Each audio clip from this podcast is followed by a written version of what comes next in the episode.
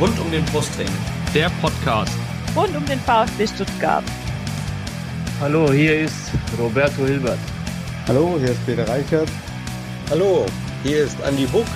Ich wünsche euch viel Spaß beim Podcast rund um den Brustring.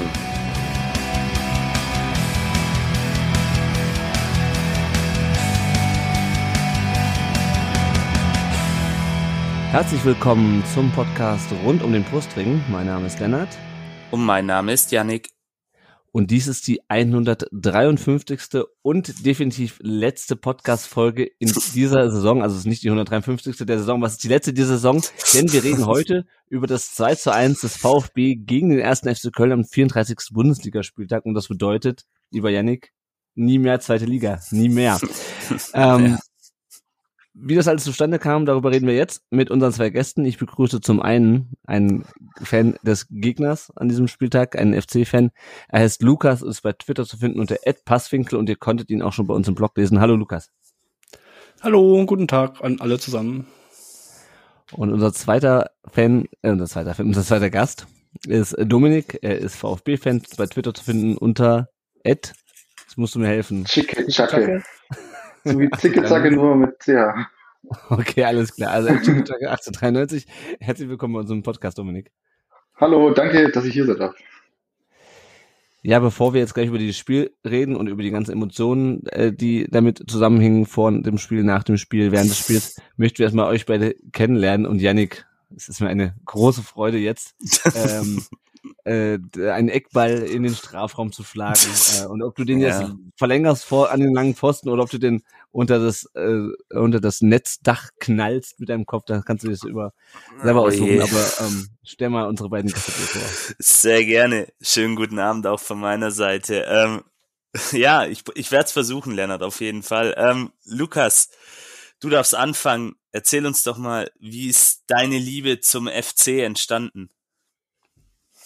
Ja, tatsächlich muss ich ehrlich sagen, die ist erst so 2015 rum richtig aufgeflammt. Ich bin äh, kurz vor der Jahrtausendwende geboren hier in Köln und ähm, habe dann familiär bedingt äh, auch durchaus vorher immer andere Vereine äh, angefeuert, beziehungsweise einen anderen Verein, äh, ebenfalls aus dem Süden, der viele Kinder immer anzieht. Ähm, aber dann irgendwann wurde es halt immer ekliger und ja, nur noch Geld kaufen, bla. Und ich bin ja, wie andere Kinder zweisprachig aufwachsen, hatte ich dann immer schon das Glück, dass ich durch äh, gutes Umfeld auch sehr mit dem FC verbunden war. Und durch immer mehr Freundschaften und immer mehr mit ins Stadion gehen, hat sich dann immer und immer stärker eine, eine Liebe zum FC entwickelt. Und so ist es dann jetzt auch ja, das einzig wahre, habe ich bin ich zum einzig wahren geführt worden. ja. ja gut, äh, sorry, der muss jetzt sein, aber bei dem Vornamen gibt's eigentlich nur einen Verein. Also sorry, das ist ja das ja, ist ja in der Schulzeit war, in der Schulzeit durfte ich das oft auch. Ja, aber der hat ja sogar auch mit beiden Vereinen Erfahrungen gemacht. Ja, richtig. Und wie gesagt, wahrscheinlich immer noch die Legende in Köln der letzten Jahre. Also wenn man so Kölner über ihn reden hört, die lieben ihn, glaub alle immer noch. Und ja, toller Typ einfach, kann man auch als Stuttgarter neidlos anerkennen. Ähm, ja, du hast gesagt, 2015 hat's begonnen mit der Liebe zum FC. Ähm, das erste Spiel dann im Müngersdorfer Stadion für dich. Kannst du uns da vielleicht mal mitnehmen? Ja, das war auf jeden Fall, wie gesagt, äh, zwei vereinig aufgewachsen, damals noch viel, viel früher. Das müsste so Anfang der 2000er Jahre gewesen sein. Es war gegen Kaiserslautern. Ich habe sehr wenig noch im Kopf, außer dass ein gewisser Erwin Skeler einen unberechtigten oh Foul-Elfmeter, glaube ich, äh, verwandelt hat. Erwin Skeler. Äh, Erwin Skeler, ja. Manche werden genial, genial. äh, ja, und das war auf jeden Fall, also ist auf jeden Fall schon sehr lange her. Ähm, ja, ich war sehr klein und jung aber es hat mich auch da schon begeistert. Also ich war jetzt nie, mir war nie der FC egal, sondern ja. Er hat, hat immer eine Rolle in deinem Leben gespielt, auf jeden Fall. Das ist, das ist doch schön. Ja, das ist immer so meine Lieblingsstelle, wenn so diese Namen kommen, Erwin Skela, da, da würden mir jetzt noch ein paar andere einfallen, aber lassen wir das an der Stelle, sonst sitzen wir noch morgen früh hier. Ja. Ähm, das erste Trikot dann vom FC, welches war das? Also das, das alte Trikot von mir, was auf jeden Fall am markantesten äh, bei mir in Erinnerung ist, ist, ähm, also ich hatte früher schon welche, da war äh, noch so Funny Frisch als Werbung drauf, da haben sie sich im Urlaub teilweise Funny Frisch genannt, weil halt kein Name hinten drauf war und den Namen siehst du ja nicht und man wird halt so genannt, wie man schnell zu erkennen ist. Mhm. Äh, was aber aktuell mein Traditionstrikot ist, ist das Daniel Halfer aus 2016 oder so. Das hatte ich auch schön am äh, Samstag im Blog an, weil es ja hieß alle in Rot und das ist mein einziges rotes FC-Trikot. Und da durfte Daniel Halfer natürlich dann nicht fehlen. Der war auch schon in Belgrad mit und wurde da stolz präsentiert. Also Daniel Halfer immer, immer dabei. Daniel Halfer hat schon viel gesehen mit dir zusammen. Sehr gut. Absolut. Ähm, ja, und wo findet man dich denn im Müngersdorfer Stadion, wenn du dann am Start bist? Ja, ich bin eigentlich immer am Start, leider ohne Dauerkarte. Das ist als junger Mensch nicht möglich. Ich weiß nicht, wie das in Stuttgart ist, aber in, beim FC sind die Wartelisten da auf jeden Fall fünfstellig. Äh, da, das wird wahrscheinlich so schnell nichts mehr. Ähm, ich kriege aber dadurch, dass ich eine, eine ein Unileben habe plus sehr schnelle Finger, die um 10 Uhr pünktlich sich immer anmelden, äh, immer meine Stehplatzkarte. Äh, deswegen bin ich eigentlich immer im Stehbereich meistens so S1, S2, ja, mit immer den gleichen Leuten, die sehr cool sind. In der, in der, auch bei, bei Europapokalspielen. Ja, das wird ein, das wird tricky. Aber mal gucken, was ich da, wie schnell die Finger da, du musst ein bisschen trainieren noch trotzdem. okay. Also in der, in der Hans Schäfer Südkurve, so heißt sie ja jetzt, wurde ja nach Hans Schäfer vor ein paar Jahren benannt. Da bist So du zu sie finden. Da Genau. bin ich immer zu finden. Unten schön günstig. Sehr gut. Bisschen was Schwäbisches hast du auch an dir, das ist doch gut. Ja, wunderbar. Ähm, Ist auch am besten da. Ja, absolut, absolut.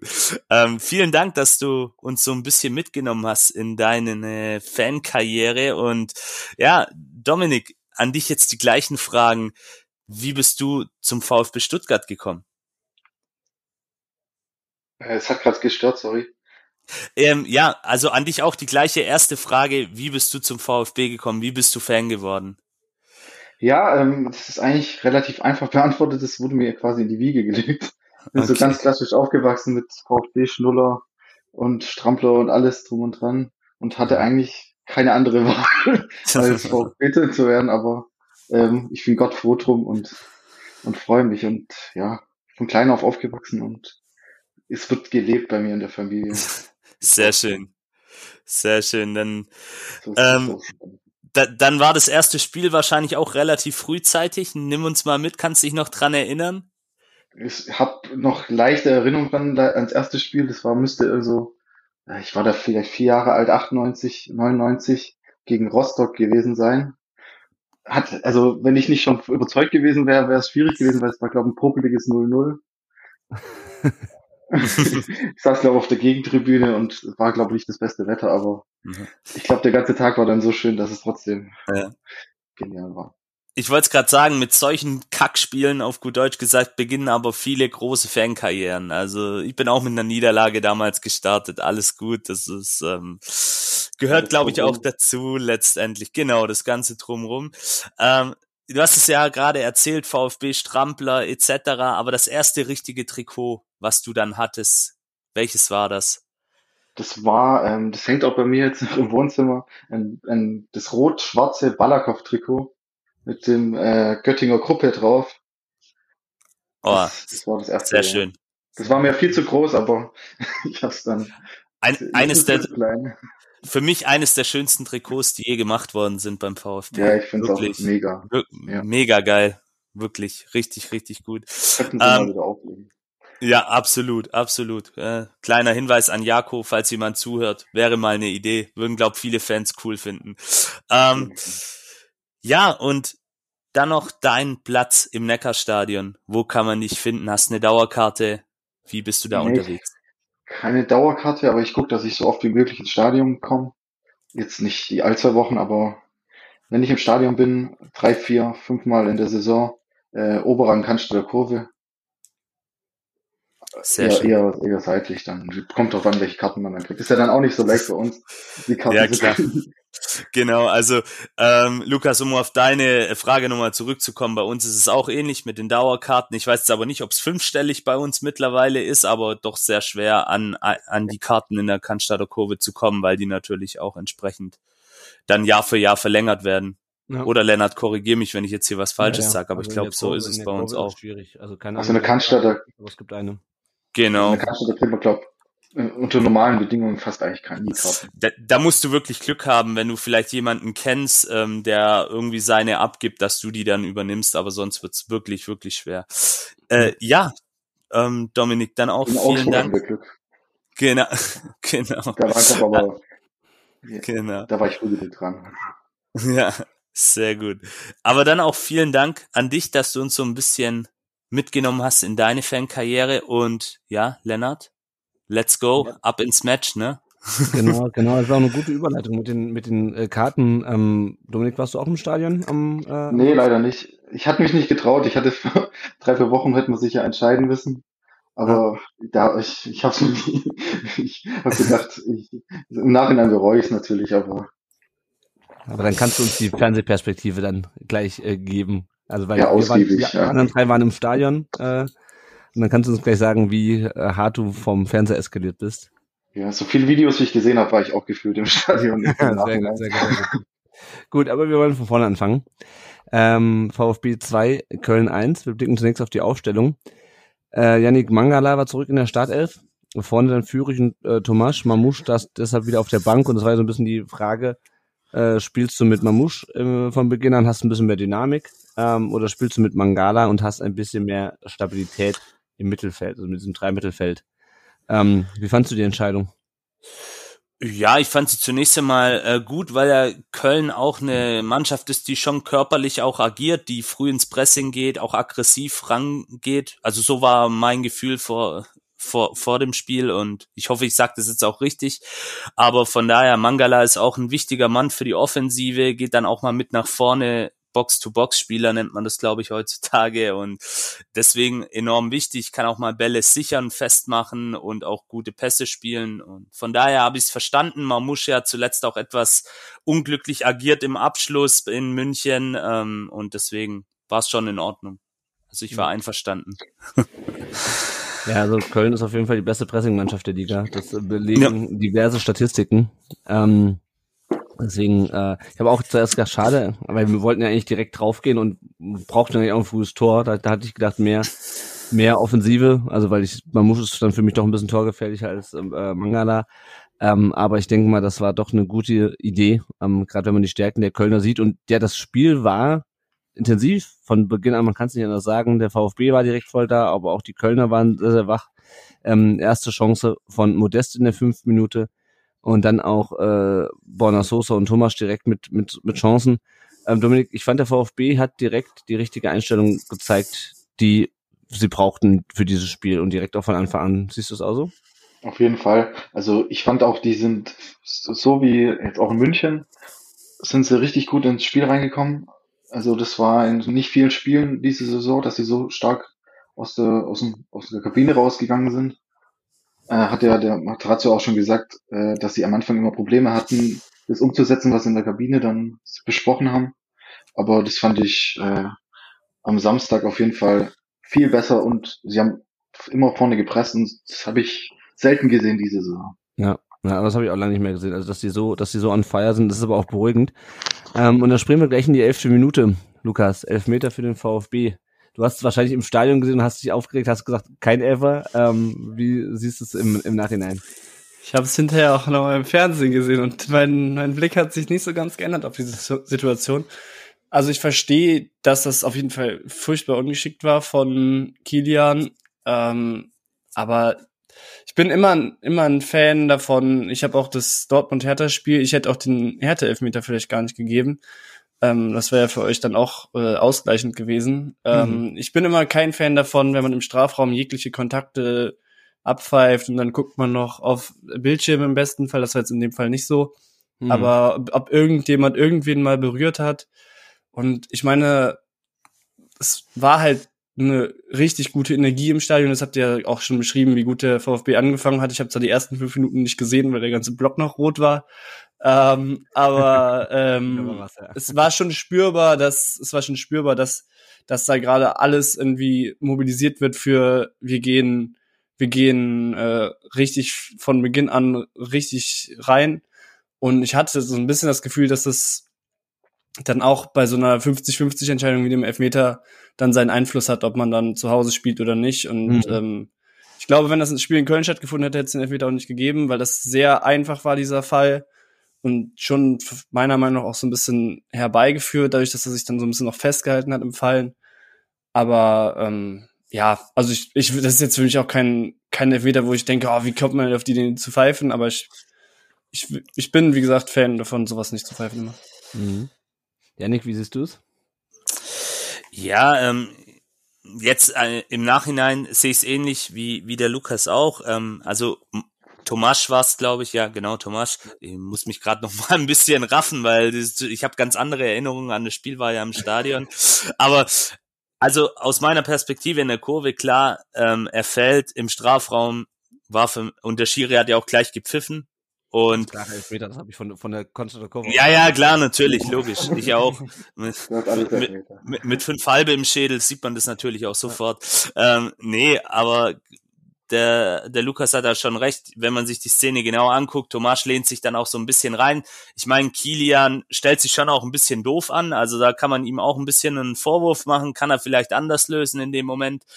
Aber ja, ist so auch für mich so ein 60-40 Elver, würde ich mal sagen. 60 Prozent, ja, 40 kann man aber auch sagen, nee, körperliches Spiel. Aber so wie auch der Schiri dann letztendlich gepfiffen hat, ähm, war es auch seiner Linie entsprechend, fand ich. Hm. Also, hm. Ja, ja, kann man das geben. Problem war, dass er einfach ähm, am Arm gezogen hat und das nicht aufgehört hat. Gerade hm. in der Bewegung nach unten, das war einfach ein Tick zu lang, glaube ich. Im ja. ersten Moment habe ich auch gedacht, nicht unbedingt. Und dann zweite, dritte Wiederholung, er hatte schon lang die, den Arm. Ja. Naja. Ja. Ich will mich so wie du sagst, ich nur 60, 40 vielleicht. Ja, na, na. Ich will mich auch gar nicht so lange an diesem Elfmeter aufhalten. und äh, verschießt ihn. Ich habe zuerst gedacht, er hätte, ähm, er hätte Schwäbe ans Bein geschossen, aber Schwäbe hat, glaube ich, noch den Arm hochgekriegt im, im Sprung und, und boxte ihn dann äh, raus ähm, zur Ecke. Dominik, schlecht gehalten? Äh, schlecht geschossen oder gut gehalten? Was meinst du? Äh, ah, ja, genau. Äh, war gut, war echt gut geschossen. Wenn er sich in eine andere Ecke hält, sagt man eiskalt verwandelt. Ähm, und Schwebe hat ein mega Spiel gemacht und da hat schon angefangen. Ja. ja, ja. Also ja. kann man nicht, also kein Vorwurf an Kalajdzic. Ja. Lukas, wie siehst du es? Ja, auch, er hat auch im Pokal schon äh, in der allerersten Runde, da wären wir beinahe rausgeflogen. Da hat Schäbe auch schon ein paar Elfmeter gehalten, also das scheint, scheint er zu können. Ja, ja. Also, Janik, siehst du es nicht so, dass, dass äh, Sascha da in dem Moment die Nerven versagt haben, sondern es war einfach doof, dass äh, Schwäbe die richtige Ecke ja, war, war einfach eine, war einfach saugut gehalten. Also Schwebe, ähm, Dominik hat es gerade gesagt, ein mega Spiel gemacht ähm, und nicht umsonst jetzt äh, die neue Nummer eins in Köln. Also ich habe mich immer gefragt, warum Timo Horn nicht mehr Torwart ist und in der Szene oder in dem Spiel allgemein sieht man es, glaube ich. Also super, wirklich. Hat er gut gehalten, war ordentlich geschossen, mit Wucht, wollten halt da in, in ich glaube, ein bisschen so halb hoch auch in die Ecke reinschießen, aber ja, hat Schwebe einfach gut gemacht, sehr gut reagiert, schnell reagiert, mit der Hand nach oben, wunderbar. Gute Torwartleistung. Ja, auf jeden Fall. Über den können wir später noch mal ein bisschen reden. Ich habe in dem Moment gedacht, scheiße, das läuft wieder genauso, wie es läuft. Wir kriegen Elfmeter, verschießen den. Äh, es gab aber noch eine Ecke, logischerweise, nach diesem Elfmeter. Und die hat dann eben Jena Kalajdzic reingeköpft. Ähm, Dominik hat das Gefühl, er wollte so ein bisschen, also ist natürlich schwierig zu sagen, er wollte so ein bisschen den verschossenen Elfmeter direkt wieder gut machen, also mit der ja, Vehemenz, mit der er auch da äh, reingegangen ist in den Kopfball. Das war, das war auf jeden Fall ein Willenskopfball. Ja. Also, ich, man merkt es ihm auch, glaube an, dass die ganze Situation an ihm genagt hat und dass er da gar keinen Bock hat, jetzt vermutlich so zu gehen. Und ähm, so wie der, der kam ja angerannt und hat ihn dann einfach eingenickt. Also das wollte er so. Ja. Naja. Lukas, der Schiedsrichter hat noch kurz überprüft, ob ein Offensivfoul vorlag. Ähm, wie ist da deine deine Meinung zu? Also äh, es war, ging wohl ein bisschen ums Thema Aufstützen. Ich habe ehrlich gesagt, ich habe diese ganze Szene verdrängt. Ich habe nur noch die letzten Szenen im Spiel vor Augen. Aber ja, ich habe es ehrlich gesagt, also ich habe äh, ich habe es versucht in der Sportschau zu sehen, aber es wurde irgendwie gar nicht drauf eingegangen und ja, auch da, wie gesagt, ich bin immer Fan davon. Also auf der Seite muss ich ja dann auch konsequent weiterdenken. Mhm. Bin ich auch der Meinung, man kann mal in den Zweikampf gehen. Klar, wenn im Kopf weil du jemand keine Chance hattest zu gewinnen, weil er irgendwie umgerannt wird, dann ist es was anderes. Habe ich jetzt so nicht gesehen. Wie gesagt, ich habe keine, wurde irgendwie gar nicht, gar nicht drauf eingegangen. Mhm. Ist dann für mich auch fair, das zu geben dann. Ja. Aber andererseits, wenn man vor dem Elfmeter pfeift, aber ach, das ist doch okay. Naja. Hat du das Gefühl, der FC war ein bisschen unkonzentriert nach der, bei der Ecke nach diesem gehaltenen Elfer vielleicht? Auch in der Euphorie des gehaltenen Elfer? Ja, also in dem Spiel war ja generell, also Standardverteidigung nicht so unser Ding. Ähm, nee, ich, also ich glaube gar nicht, dass es unbedingt an Konstellation hängt. Wir sind eigentlich eine Mannschaft, das wäre dann vielleicht ein Gegenargument, äh, die relativ wenig Standardkultur kassiert. Äh, ich finde aber, der hat der VfB schon auch irgendwie gezeigt, dass er das kann. Also es ist ja gehören immer zwei Seiten zu. Da würde ich eher sagen, das war einfach auch wieder eine gut getretene Ecke. Mhm. Dann gibt's der Mann halt nun mal sehr groß und dann kann sowas halt schon mal passieren. Also ich würde da jetzt keinem den Vorwarnen. Ich glaube schon, alle waren irgendwie dabei. Ja. Ich habe das Gefühl, der war ziemlich alleine, der Kalajdzic. Es war ähnlich wie bei Modest, äh, nicht bei Modest, bei beim Tor von bei Lemperle meinst du wahrscheinlich. Aber der war nee, der richtig frei. Zwei Spiele bei uns beim Wolfsburg-Tor, der Anthony, wie heißt der? Der Brooks. Brooks, Brooks genau. Anthony Brooks. Das war eigentlich, er hat mich an, an, an das Tor erinnert. Ja, das war ja, ja auch noch eine Ecke. Gegenwehr durch unseren Strafraum spazieren. Genau, und Kalajdzic war, fand ich, fand ich auch ziemlich alleine. Ja. Aber ich glaube, das ist vielleicht nach den Elfmetern doch. So wie er Hübers umgerempelt hat, kann er ja nicht so alleine gewesen sein. Sehr gut. Yannick, wie war deine Reaktion auf das Tor? Wie hast du, was war so dein Gefühl ähm, auf die Gesamtsituation bezogen nach dem 1-0? Äh, ja, ich war immer noch äh, in, wie soll ich sagen, im Stadium des Ärgers über, über diesen vergebenen Elver, weil ich genau das gleiche gedacht habe wie du auch. Ja, okay, cool. Super, jetzt kriegst du schon mal so ein Geschenk in so einem wichtigen Spiel, also quasi ein Dosenöffner, um, um, um das Ganze auf deine Seite zu ziehen, verkackst es. Und ja, dann war natürlich die Freude umso größer, ähm, dass es dann auch noch ausgerechnet Sascha ist, der, der da einfach ähm, ja seine Stärken wunderbar auf, ausspielt. Ähm, er ist einfach auch ein Stürmer, der, der seinen Körper einzusetzen weiß. Und das hat er in der Szene ganz gut gemacht. Äh, klar, Hübers kann er vielleicht auch noch mal anders rangehen, beziehungsweise ähm, kann vielleicht auch stehen bleiben. Ich glaube, noch ein anderer Abwehrspieler von Köln, wenn ich die Szene richtig in Erinnerung habe, steht auch noch da. Ja, war natürlich vielleicht auch einfach in dem Moment schlecht verteidigt vom FC, aber eigentlich auch gut gemacht von Sascha. Und da hat man mhm. einfach seine Stärken nochmal gesehen, dieses Kopfballspiel. Ich meine, der Junge ist fast zwei Meter groß, ist der größte Profi in der Bundesliga aktuell. Das darf man halt auch nicht vergessen. Und den zu verteidigen, ist, glaube für jeden Gegner schwierig. Ja, ja. Ja, gehen wir mal weiter im Spiel. Äh, der VfB hatte auch direkt im Anschluss noch Chancen durch Mangala, durch Mafopanos, auch wieder durch Kalajdzic. Ähm, Köln war aber auch nicht ungefährlich. Äh, der Kicker hat nach 30 Minuten 9 zu 0 Torschüsse für den VfB gezählt. Ich weiß nicht, wie akkurat das ist. Ähm, Lukas, wie war denn die Anfangsphase, die ersten 30 Minuten aus deiner Sicht? Ja, schrecklich. Also wir standen im Blog und haben gedacht so, ja, ähm, wann, so wann, wann machen, wir machen wir denn mal was? So, also Es gab diese Modest-Chance, die ich, wie gesagt, oder die wir alle nicht gesehen haben, äh, in der dritten, vierten, fünften Minute. Und danach war ja nur VfB, Angriff, Angriff, Angriff. Ähm, Ballverluste vom FC, die man so nicht kennt. Man hat immer weiter hinten rausgespielt, obwohl es halt einfach nicht geklappt hat. Ähm, ja, das war nicht gut. Und aber andererseits halt auch, ich habe die Energie ja schon angesprochen vom VfB, äh, vom VfB auch einfach sehr gut gemacht. Ja, also ich muss auch echt sagen, so viel Energie habe ich diese Saison, glaube ich, noch gar nicht gesehen. Also gut, Fürth am ersten Spieltag, aber Fürth war auch, also die waren auch jenseits so gut und böse an dem Tag und gegen die Bayern, da hatten wir auch mal gut, in diesem Spiel hatten wir auch noch einen kleinen Durchhänger, aber also wie die erste Halbzeit, die war, die war krass.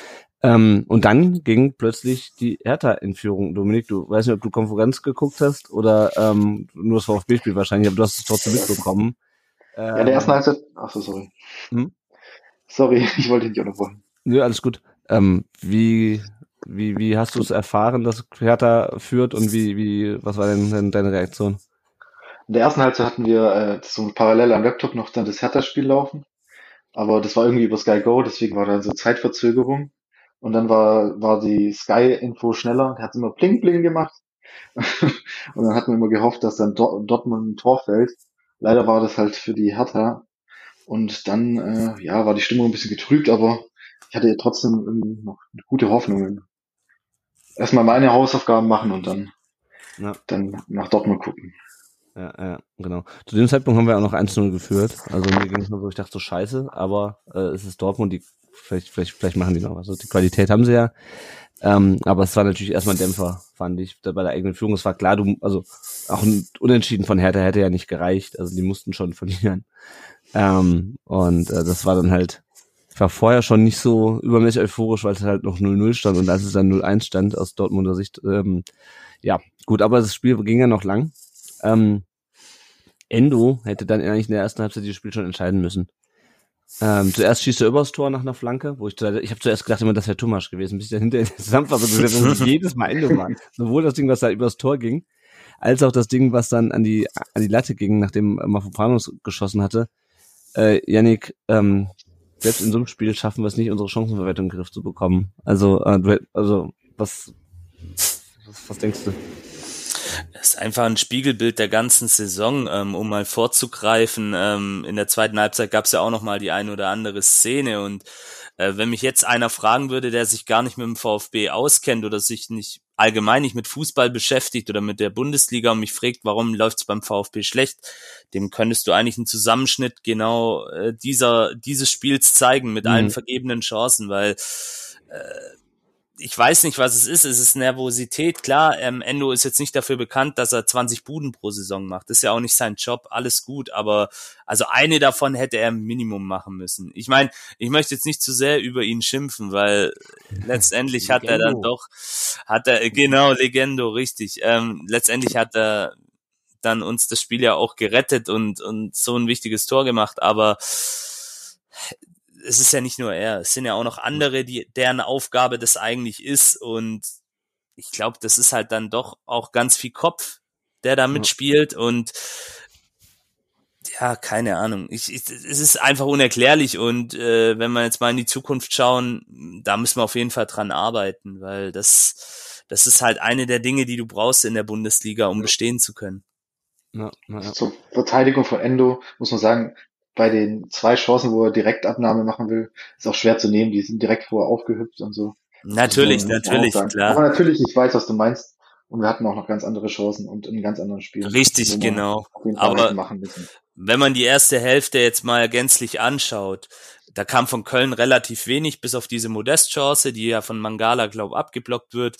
Ähm, aber da hättest du eigentlich, wenn du die Chancen nutzt, sorry Lukas, nichts für ungut, aber da hättest du mit 3-0 in Führung gehen können. Jetzt mal ohne stimmt, absolut. Ja. Das stimmt, was der Kicker oder Lennart sagt mit dem 0 zu 9 Torschüsse, dann ja. muss man da mehr draus machen. Ich habe ja. auch mal geguckt zur Halbzeit, wenn wir jetzt schon soweit sind. Ähm, da haben wir zehn Ballverluste, was jetzt erstmal eine relativ normale Zahl ist, VfB 8.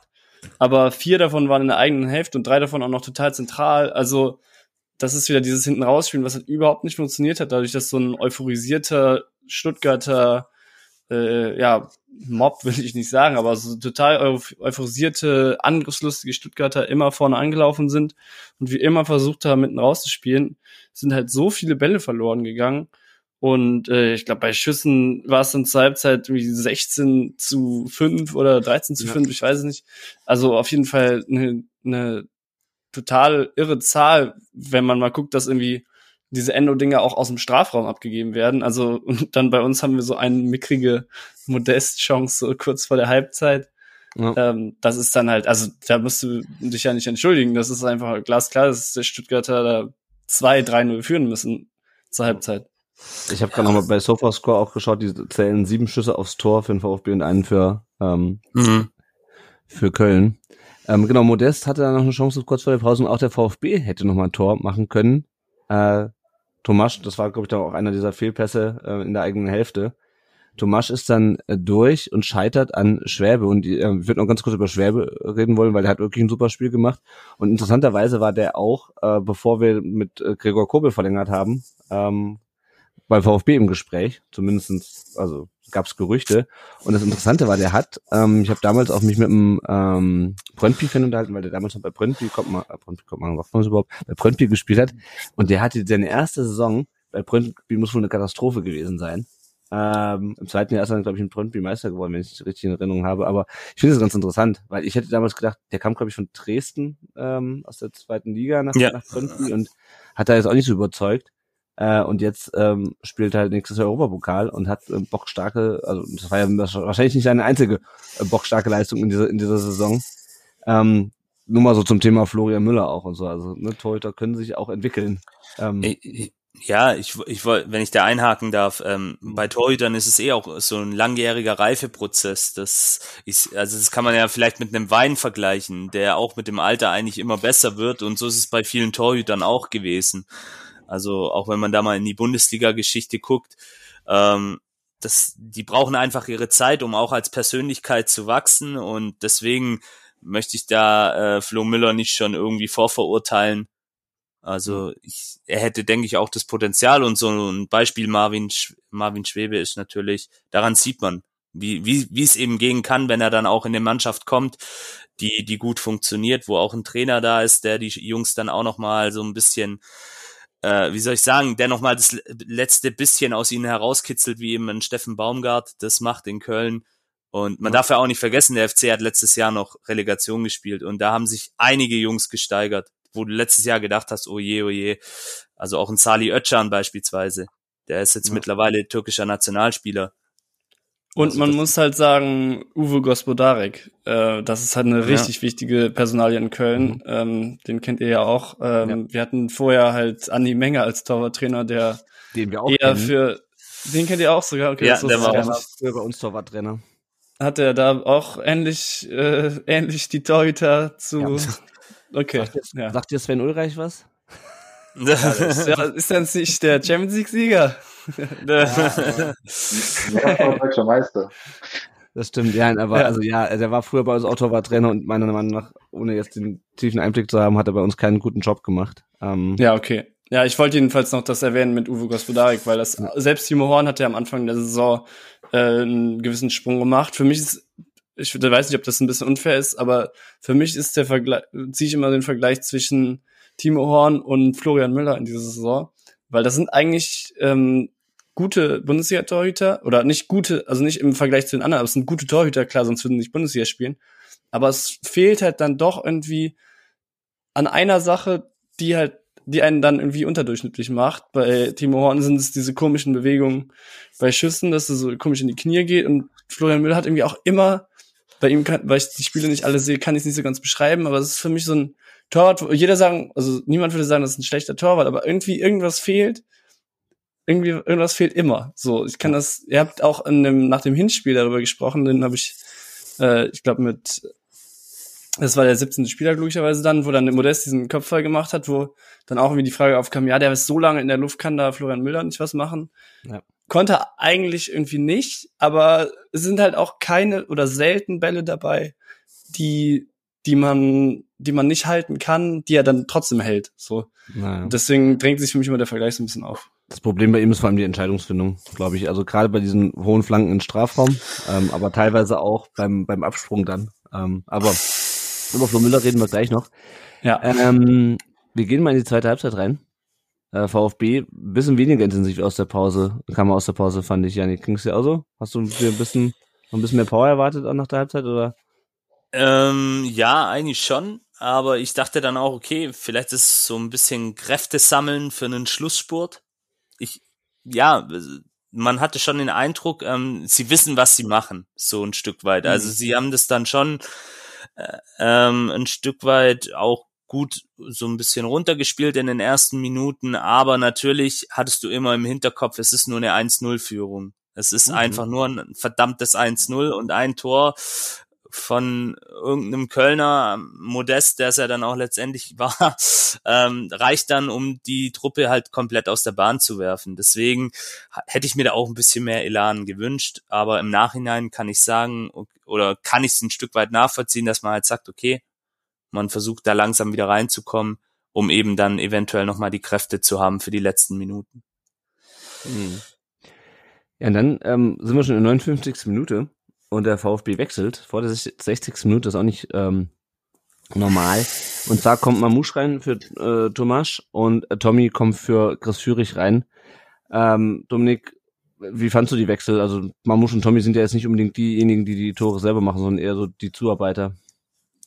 Also, mich hat äh, vor allem der, der überrascht, dass er den Thomas rausgenommen hat. Den fand er hat eigentlich gutes Spiel gemacht. War auch torgefährlich, auch wenn er dann die Chancen nicht genutzt hat. Ähm, Tommy hat in den letzten paar Spielen immer zumindest mal Einsatz gezeigt und auch gut zugearbeitet. Und ja, mit den Mamouche und Thomas geben sich in der Chancenverwertung jetzt nicht so viel. Ja, und vorbereiten, ja. Der Mamouche hat nachher den Eckball rausgeholt. Das stimmt. Und äh, reingebracht vor allem dann auch. Ähm, genau, aber ansonsten fandst du fandst du es okay, okay, dass er zu diesem Zeitpunkt schon gewechselt hat? Ja, mich hat es ein bisschen überrascht, dass es ein bisschen früher war. Also mir, mir wäre es lieber gewesen, wäre in anderen Spielen, dass er früher gewechselt hat. Mhm.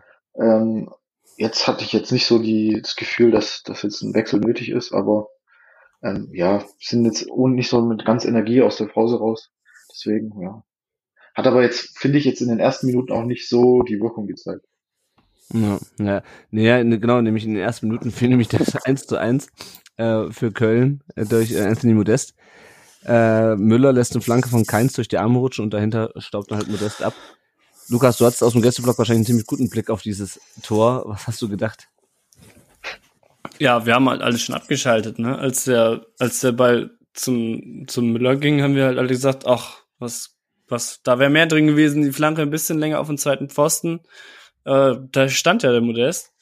Und ähm, ja, das, also es war so ein Moment mal, was, der Ball ist jetzt irgendwie drin, wieso hat er den einfach jetzt fallen gelassen? Mhm. Also das sieht man ja nie, sowas. Also man sieht vielleicht mal einen Torwartfehler, wo der, wo der einen Schuss irgendwie komisch nicht hält, aber es war ja eine, eine Flanke auf den Torwart. Also ja. das habe ich, glaube ich, in, das, selbst in der, also nein, das ist ein blöder Vergleich, aber selbst wenn man mal nicht so höherklassige Spiele ähm, guckt, sieht man selten, dass ein Torwart eine Flanke fallen lässt, weil ja, also das kann ich mir auch nicht erklären, wie das passieren kann in einer Bundesliga. Janik, kann, kannst du es dir, dir erklären? Da müsste man wahrscheinlich Flo Müller äh, fragen, aber selbst er wird es wahrscheinlich, wenn du ihn heute fragst, dir nicht erklären können. Das, das sind einfach so Momente, ähm, eigentlich ein sehr dankbarer Ball für jeden Torwart, egal welche Liga er spielt.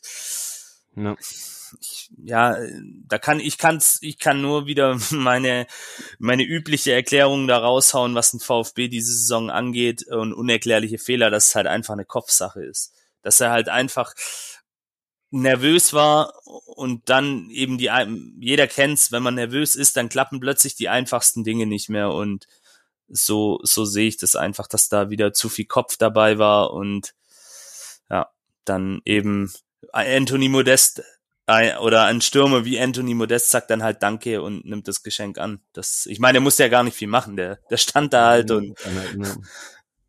Ich glaube, dass er vielleicht auch schon zwei Stunden weiter gedacht hat, schon den Ball gesehen, wo er ihn hinwerfen wollte. Und kann natürlich auch sein, aber klar, ich denke, wir sind uns einig, darf niemals so passieren. Also da. Ja, ja. auch relativ selten. Also, nee, also so, so, so was Grobes, so was Grobes habe ich auch schon längere Zeit allgemein in der Bundesliga nicht mehr gesehen. Also. Ja, ja. Kam aber natürlich zur Unzeit. Ähm, ist natürlich auch geil, du, äh, Hertha führt immer noch zu dem Zeitpunkt und wir haben jetzt noch ein Gegentor kassiert und haben irgendwie schon 5000 Chancen übergeben. Ähm, gefühlt. Äh, und dann ähm, war ja auch für Köln noch ein anderes Spiel interessant, nämlich äh, Union Berlin gegen ähm, gegen den VfL Bochum, Lukas. Äh, wenn äh, ihr gewonnen hättet und ähm, ich glaube Union unentschieden gespielt hätte, dann wärt ihr sogar in der Europa League. Das ist die Conference League. Habt ihr, äh, wie sehr habt ihr da auf das ähm, auf das Unionsspiel gesch geschaut? Ja, das war ganz cool. Ich hatte hinter mir eine echt sehr lustige Reihe im Gästeblock und äh, die haben mich immer versorgt mit Ergebnissen und wir haben wir haben die ganze Zeit gesagt, zwei Tore da, weil Union führte recht früh 2-0. Mhm. Wir lagen ja auch relativ früh einzeln zurück. Zwei Tore da, zwei Tore hier, dann reicht's. Irgendwann hieß es, äh, Union hat den Anschluss kassiert, Bochum hat getroffen, auch noch Simon Zoller, danke dafür. Ähm, und ähm, dann, dann wurde auch die Stimmung schon mehr. Also das, ich, ich hänge das mal vielleicht ein bisschen zu hoch, aber ich finde schon, dass es einen Einfluss, ich, ich find, bilde mir ein vielleicht, dass es einen Einfluss hat, wie Fans reagieren auf der einen wie auf der anderen Seite. Mhm. Und es wurde dann auch mit dem Tor von Bochum wieder deutlich lauter, auch weil das Spiel ja, wie wir gerade gesagt haben, zum Anfang der zweiten Halbzeit durch passiveren VfB und auch aktiveren FC äh, ein bisschen zu kippen schien, äh, wurde es auf jeden Fall auf einmal wieder richtig laut. Und dann fiel noch der, das Modest-Tor und plötzlich haben alle wieder dran geglaubt. Es wurde selbst äh, vom Capo am Zaun der äh, Zwischenstand aus Berlin dann durchgegeben und so, komm, beide Spiele noch rein, Tor, wir geben noch alles. Ähm, das waren wirklich sehr schöne Momente und auch wie dann, kann ich jetzt ein bisschen vorgreifen, weil es mit diesem Spiel nichts zu tun hat, das 2-2 in Berlin fiel und plötzlich nur noch ein Tor äh, in, in diesem einen Spiel, nämlich vom FC, nötig gewesen wäre. Da waren alle wirklich, also entweder kurz vorm Nervenzusammenbruch, wie ich dann irgendwann, oder halt richtig, richtig laut. Ja, Ja, das war schon cool. Ja, ich fand auch sehr interessant die sehr selektive äh, Ergebnisdurchgabe beim, auf Ja. der Anzeige. Ist klar, das 1 zu 0 von Hertha, das gibst du nicht durch. Ähm, ne, also das ist das ist klar. Ähm, und ich weiß gar nicht, wie sie. Ich glaube, die beiden Tore von Union haben sie haben sie angezeigt. Die wurden gezeigt, aber ich habe immer nur den Torschützen gesehen und nie den Zwischenstand. Also ich meine, heutzutage hat man ja auch Handys, aber aus Ja, dem ja. Gästeblock konnte man immer nur sehen, Tor Union, Avonie, ja, aber man wus- wusste nicht, was das jetzt für ein Tor war. Ja, Also, die machen stand. das, vorher ist glaube ich eine Mercedes-Werbung, glaube ich, oder? Ich weiß es Ja, ne? Mercedes, genau. ja, genau. Und so eine Hupe und so eine Hupe Genau. ertönt immer. Die Hupe kommt nicht mehr. Die Hupe war in dem Spiel nicht, meine ich. Nee. Echt, okay, Und, was? Und Oh, ich, ich bin halt in der Kurve, blick halt direkt auf die Anzeige davon und ich weiß dann halt, okay, da kommt jetzt gleich ein Zwischenergebnis. Man guckt ja dann nicht ständig nur aufs Spielfeld. Ähm, und man wusste auch schon, ich habe ja auch alle fünf Minuten aufs Handy geguckt. Hm. Ähm, und man wusste auch schon, was kommt. Ähm, und was man, was dann kam in der 70. Minute, war der Ausgleich des BVB durch natürlich äh, Erling Haaland. Ähm, Yannick, du hast es wahrscheinlich auch zuerst auf dem Handy gesehen und dann irgendwann ähm, fünf Minuten, Ja, nachdem schon alle tatsächlich. wussten, kamst du auch auf der Anzeigetafel und es ist halt so geil in solchen Spielen, das erlebst du halt nur in solchen Spielen, letzter Spieltag, alles gleichzeitig, dann geht so ein Raunen durchs Stadion. Ey, Dortmund hat ausgeglichen und dann merkst du richtig, wie das sich das langsam so hochpusht. Hast du es auch so wahrgenommen, Janik? Ja, absolut. Also vor, vor mir war auch so eine Reihe von Jungs und, und ich bin auch immer am Handy gehangen, aber natürlich ist es so, jeder kennt's im Stadion, dauert's dann auch mit dem Handy ewig, auch wenn du noch so einen guten Vertrag und Datenvolumen hast. Ähm, und, und dann ging zunächst einmal von dem, von dem jungen Mann vor mir dann diese Nachricht an alle, bis das dann eben dann auch auf der, auf der Anzeigetafel kam. Und ja, das war dann dieser erste Ruck, der durchs Stadion ging. Und du hast auch gemerkt auf der Bank plötzlich, bevor es eingeblendet wurde, ich meine, die haben auch ihre Handys am. Start gehabt. Ähm, und ich glaube sogar Sven Mislintat war das, der dann so mit seinem Smartphone so an alle, an allen vorbei ist und gezeigt hat. Und, und das kriegen die Spieler natürlich mit. Und das war eben diese, ja, dieser erste Ruck, diese erste Dynamik, die dann eben ihr Ende dann in der 92. Minute fand. Wir werden gleich drauf zukommen, aber das war so dieser Countdown. Hey, hier geht noch was. Gebt euch nicht auf, haut alles raus und am Ende gucken wir, zu was es reicht. Ja, ja. ja der Lukas hat es gerade schon angesprochen, der VfB ähm, war so ein bisschen, hatte so ein bisschen einen Durchhänger äh, in dieser Phase. Ähm, über den Bochumer Ausgleich, über den haben wir ja gerade schon gesprochen. Dann gab es eine Szene, Hübers gegen Mamouche im Strafraum, also Hübers gibt mit dem Fuß zum Ball, äh, Mam, äh, mit, dem- mit dem Kopf. Ähm, und natürlich sind alle völlig eskaliert, Elfmeter, Elfmeter, wie man das in so einem Spiel tut. Ähm, ich muss ganz ehrlich sagen, also für mich war es das nichts. Ja? Also klar, Mamouche geht halt, geht halt mit dem Kopf zum Ball, vielleicht auch in dem Wissen, dass dass Hüber schon mit dem, mit dem Hüber schon mit dem, mit dem Fuß äh, rangeht. Also für mich war es nichts. Ich weiß nicht, Dominik, wie, wie du siehst. Du hast ja am Fernsehen äh, den besseren, Ja, Blick, besseren Blick drauf gehabt. Also im ersten Moment natürlich habe ich auch Elfmeter geschrien, aber im zweiten dann, ähm, der, der Kopf war viel zu tief, also das Ja. war, das war niemals Elfmeter. Ja, naja.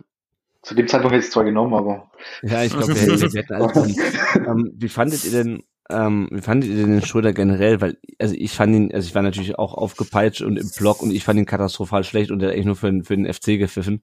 Das entspricht aber wahrscheinlich nicht der Realität.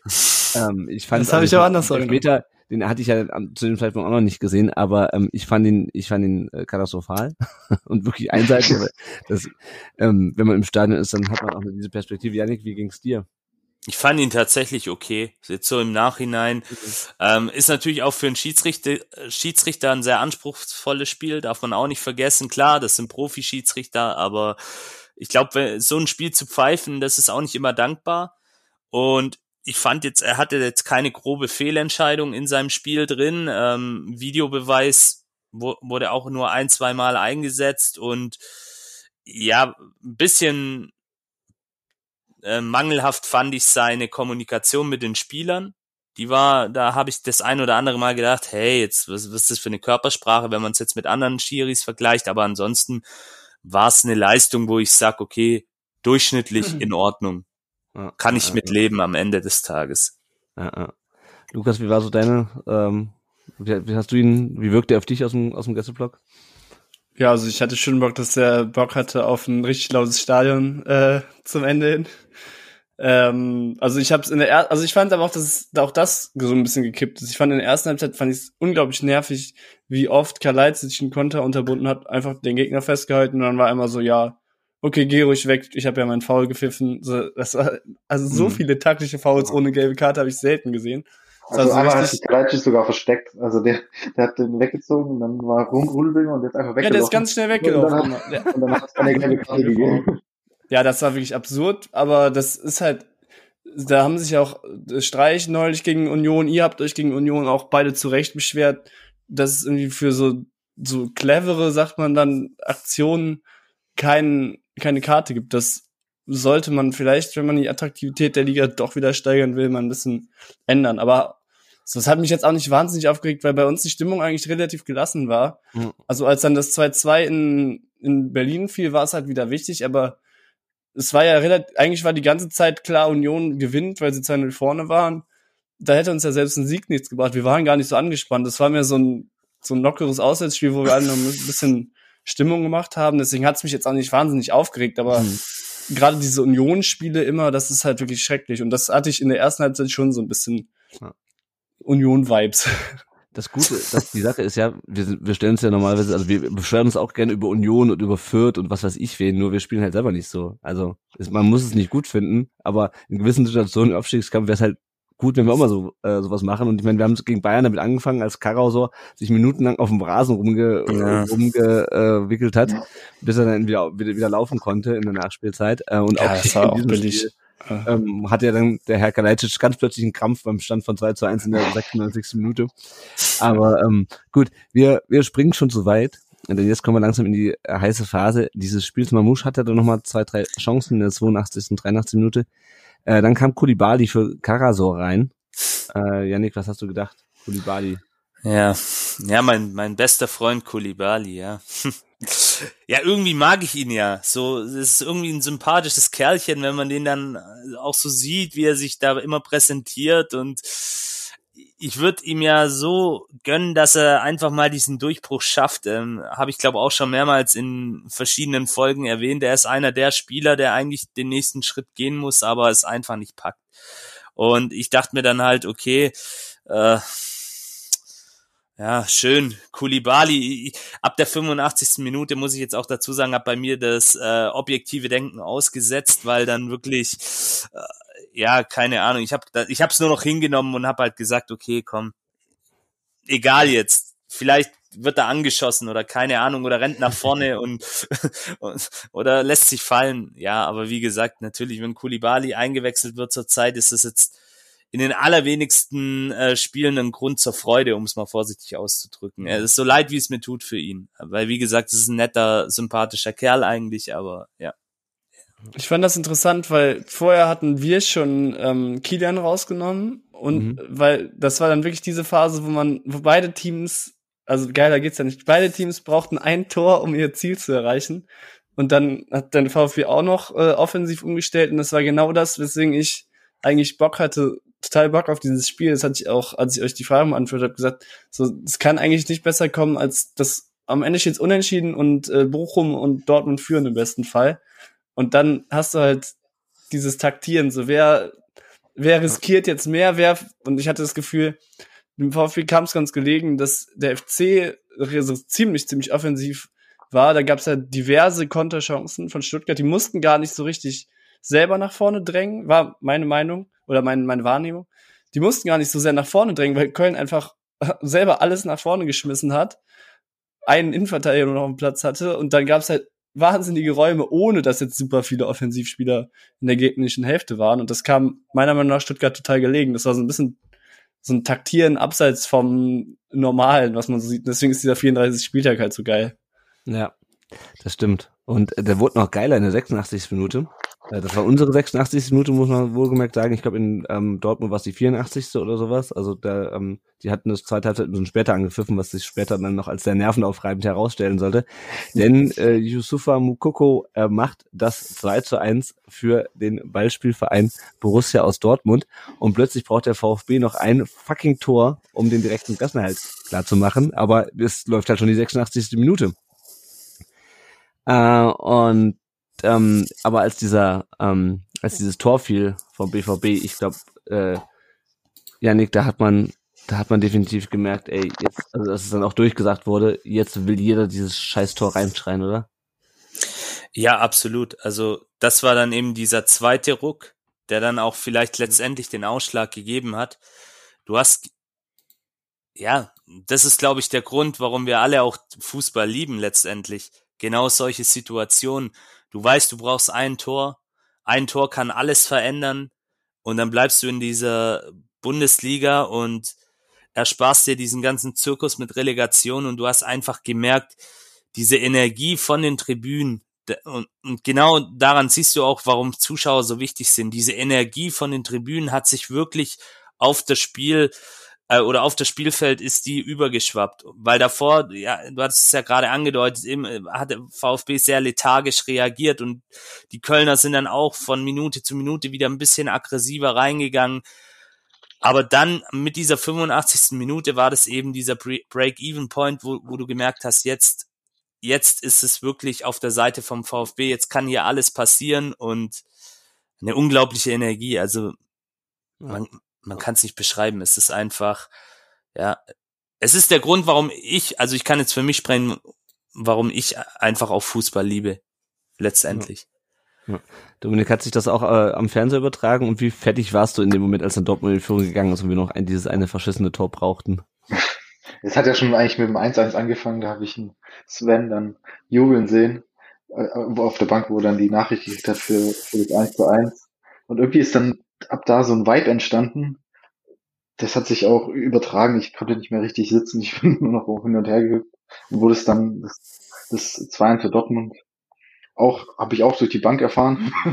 hat, bevor Sky hat das eingeblendet hat, haben sie das Bild von, von der Bank gezeigt, wo dann die jubelt haben. Die haben es wohl, wohl am erst, als erstes erfahren. Ich konnte gar nicht aufs Handy gucken. Ich habe mich nur gebannt auf das Spiel geguckt. Und dann, äh, irgendwie hatte ich das Gefühl, es muss jetzt, es läuft, es muss sein, einfach. Das war einfach unglaublich die Stimmung und das, das ging auch durch den Fernseher, also eins zu eins, das war unglaublich. Ja, und dann kommt die 92. Minute, der VfB kriegt eine Ecke, ähm, die tritt Oma Mamouche äh, an den, ans Fünfereck. Hiroki Ito verlängert den an den langen Pfosten und dann steht da Wataru Endo und köpft das Ding unter das Dach des Tores oder das Netzdach, wie man nennt man es, egal, keine Ahnung.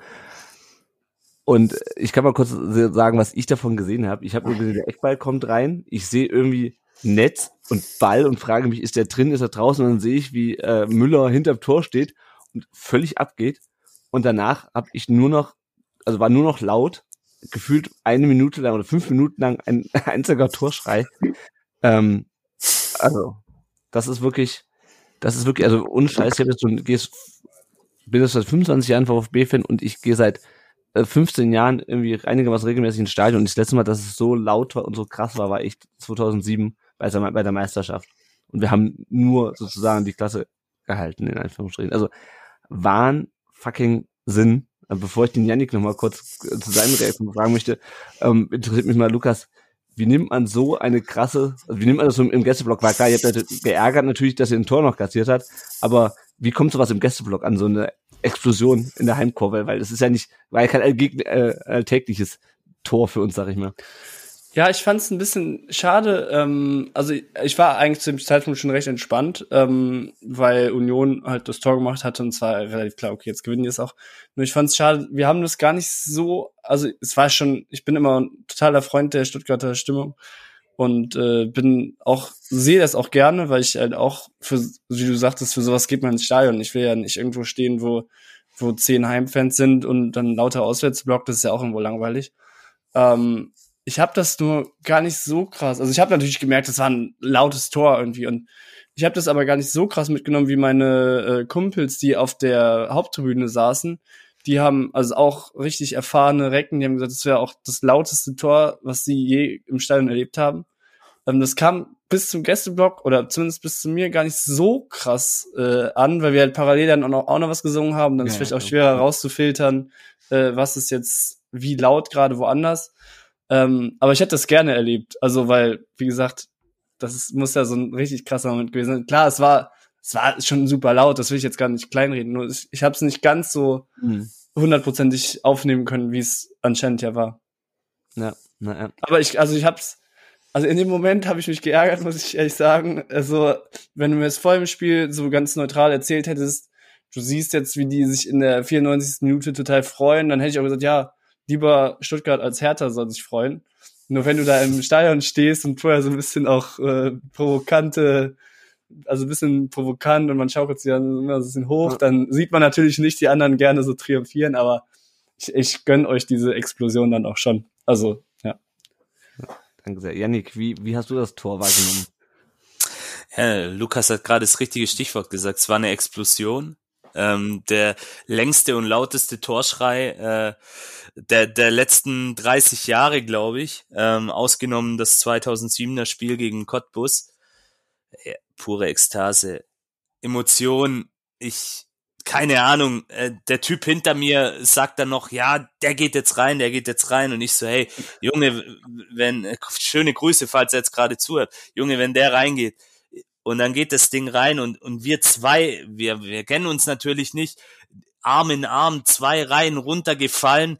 Ich habe gedacht, jetzt liege ich gleich unten auf diesem Haufen da drauf äh, von Fritzle und Pellegrino Matarazzo, aber es war einfach geil. Meine meine Sonnenbrille weggeflogen, die muss, die hat dann zum Glück eine nette Dame aufgehoben für mich, aber ja, es ist einfach, ja, das ist der zweite Grund warum man gerne ins Stadion gehen kann, beziehungsweise auch einer der Gründe war, warum man diesen Sport so lieben kann. Äh, eine Kollegin von mir, die sich überhaupt nicht für Fußball interessiert, äh, die kam dann heute auch auf mich zu und und sie hat gesagt, jetzt weiß ich, warum du so gerne ins Stadion gehst und, und genau deswegen. Das, das sind einfach die Momente. Klar, wenn man im Stadion ist, verteufelt äh, denkt man, ey, warum, warum habe ich das jetzt verdient? Warum, warum bin ich überhaupt hier? Warum habe ich mir dieses Hobby ausgesucht? Warum bin ich jetzt nicht angeln oder oder weiß weiß ich? Aber ja, scheiß drauf. Genau deswegen machen wir das und das macht eben auch dann letztendlich diese Wucht und und und diesen Reiz eines Traditionsvereins aus. Genau diese Leidenschaft, die dann da in so einem Moment zum Tragen kommt und ich würde auch behaupten, das gleiche wäre in Köln passiert, wenn sie in, die, in der gleichen Lage gewesen wären. Dasselbe ist vor ein paar Wochen auf Schalke passiert, als die ihr Spiel gegen St. Pauli gewonnen haben. Und ja, einfach nur geil.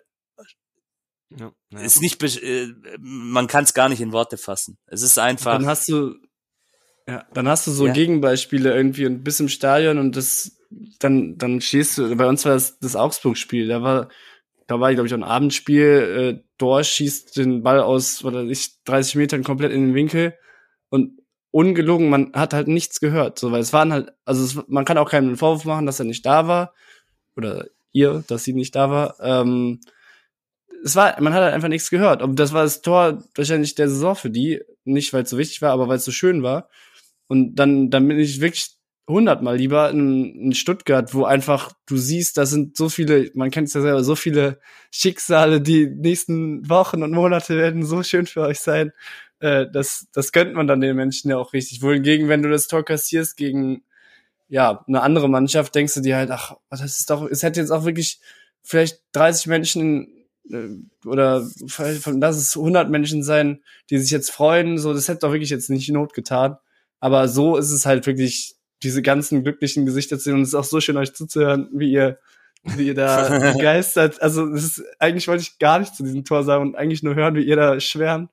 Ähm, nee, das ist einfach schön dann. Also muss man halt wirklich auch so sagen. Und äh, man, da ist die ganz große Ebene, wir sind ja alle irgendwie Menschen und Fußballfans und wir kennen das alle und das ist doch dann irgendwie schön, dass so viele Menschen eine Freude dran haben. Uns wäre es eh egal gewesen. Dann war es sogar gut, dass das Tor noch gefallen ist. Ja, ja, das auf jeden Fall. Dominik, nimm uns mit in dein Wohnzimmer, in die, in die 92 Minuten des Spiels. Ja, war komplett verrückt auch. Also ich glaube wahrscheinlich nicht so, eh, nicht so wie im Stadion, aber die ganze, ganze Saison hat sich da aufgestaut, bis zum, mir hat's, hat's bis zum Kopf geschlagen. Dann kommt der, kommt die Ecke. Ich habe dann gesagt, Torwart vor, Torwart vor. Und dann stand Müller da und habe ich gedacht, ja gut, jetzt köpfst du dann rein. Und dann äh, war es dann doch nicht Müller, sondern Endo.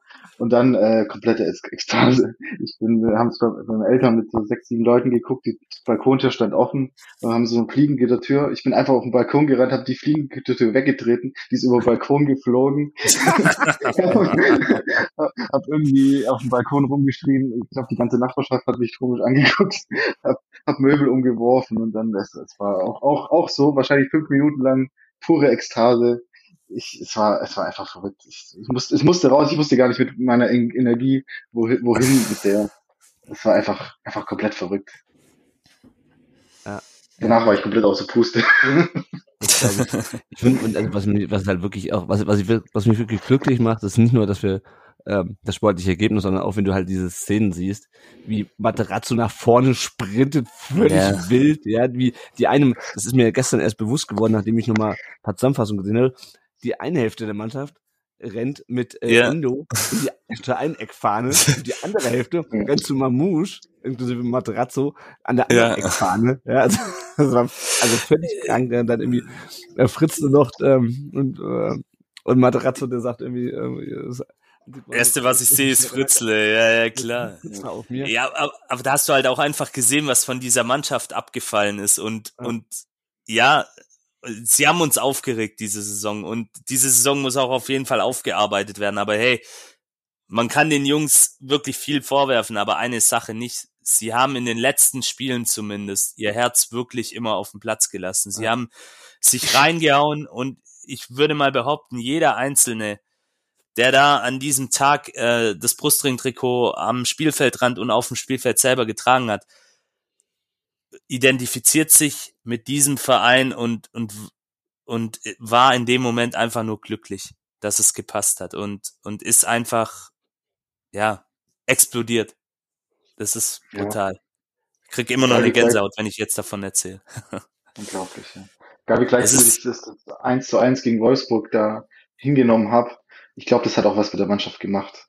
Danach waren sie wie ausgewechselt eigentlich. Ja.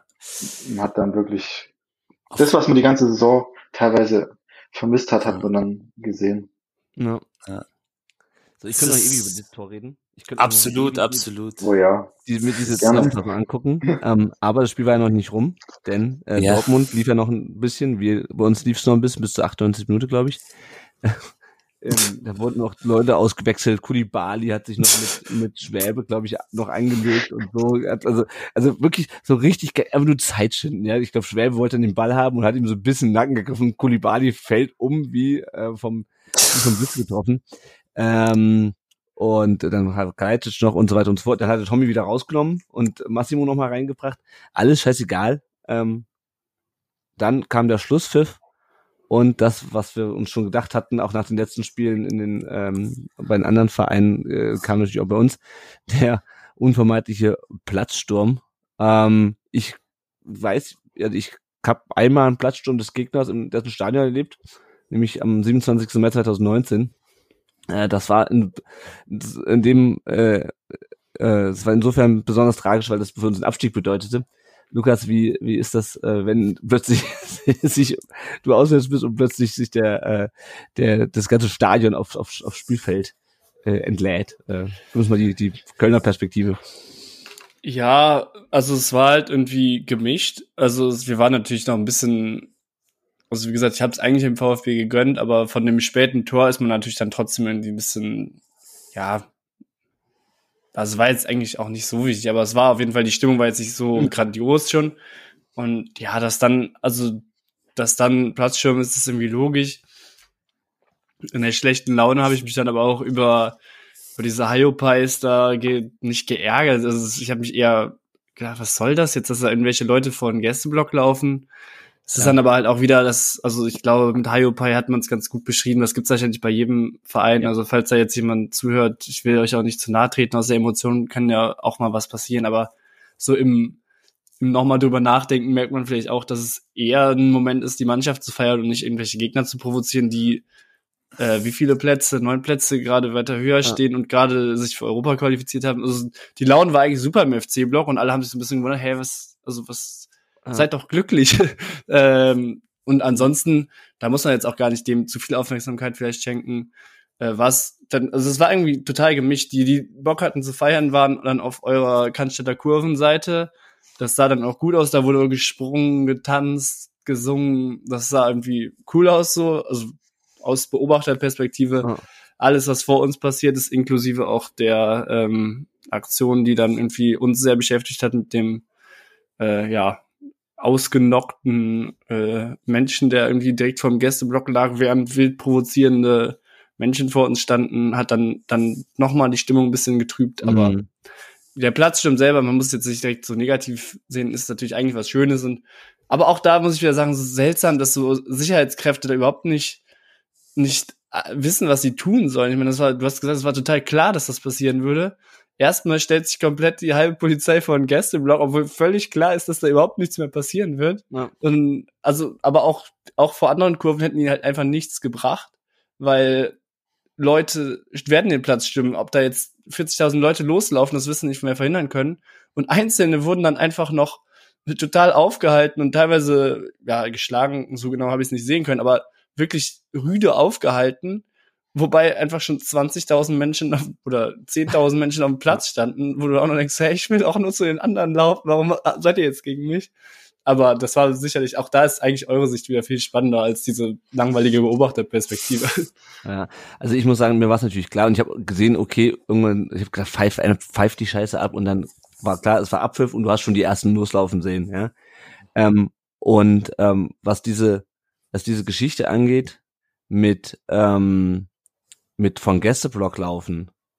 Das haben wir auch noch gut in Erinnerung, nämlich aus Berlin von 2019, wo Leute in der Moment des größten Vereinserfolgs sogar, würde ich mal behaupten, nämlich des, des Aufstiegs mhm. von Union Berlin in die, in die erste Bundesliga nichts Besseres zu tun haben, als von Gästeblock zu laufen, uns anzupöbeln und Pyro in den Gästeblock zu schießen. Und da ging es ja für uns noch direkt runter. Ja?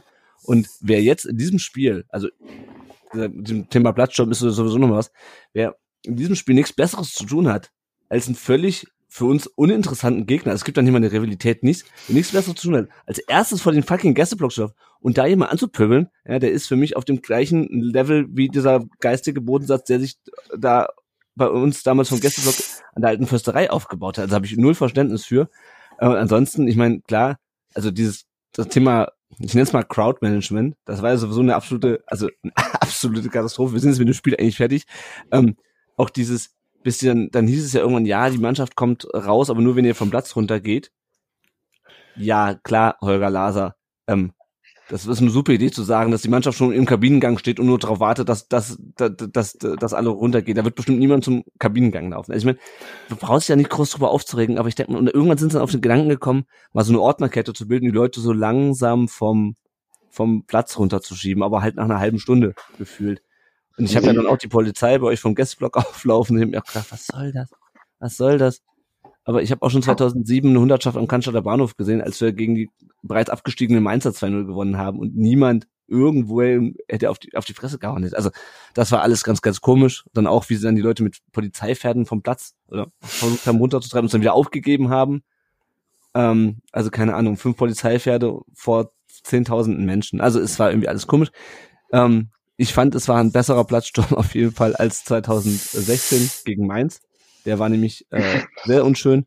Und ähm, ich fand ihn auch immer noch angebrachter als dieses Ding gegen, gegen Würzburg damals. Also, keine Ahnung. Damals wussten wir noch nicht, dass wir nochmal absteigen werden, aber ähm, ja, es ist natürlich, ich bin, ich bin oben geblieben. Ich ähm, habe auch kein Problem mit, wenn man runtergeht, aber ich habe gedacht, ich genieße es lieber von oben. Janik, du warst, äh, du bist runter, oder?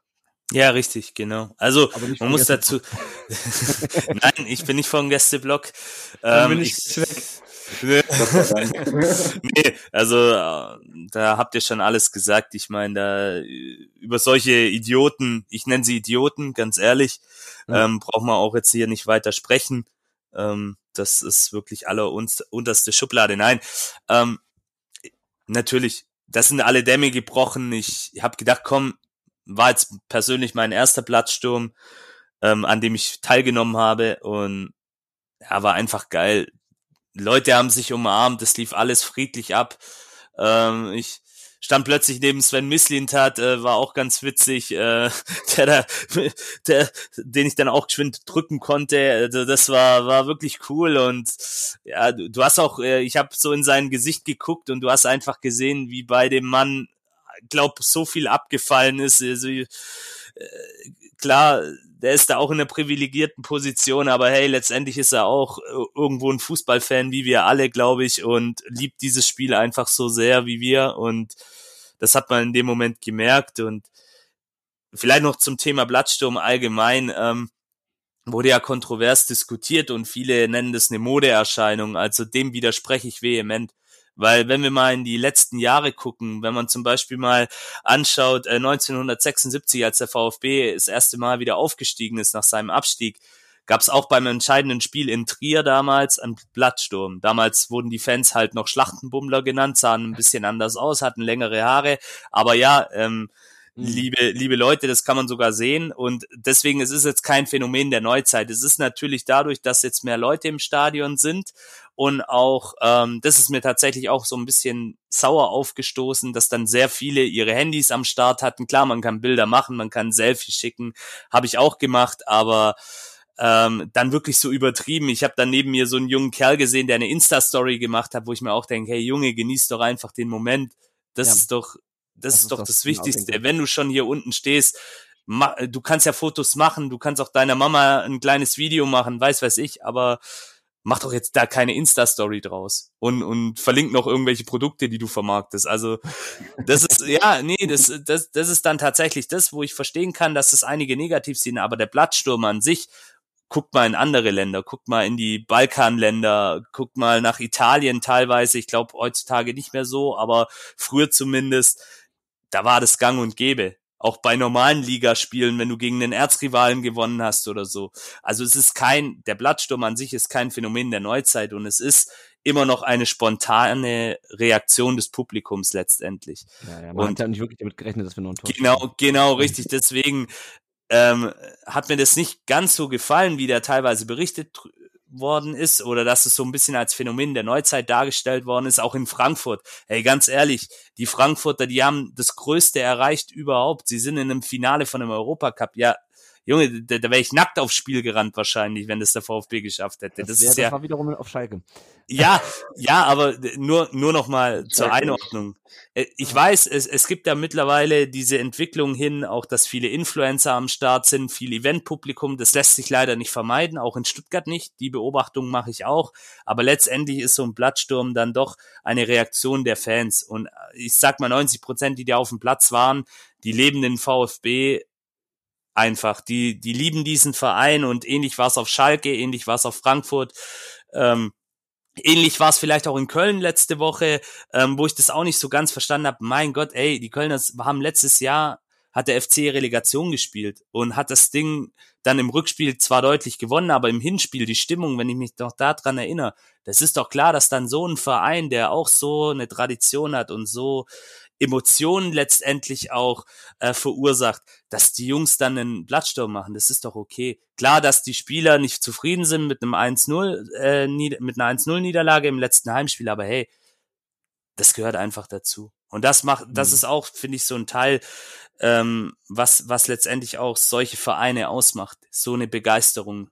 Egal ob Schalke, Frankfurt, Stuttgart, Köln, sind alles Vereine, was die Tradition, die Leidenschaft etc. angeht, auf für mich auf einem Niveau, ganz klar.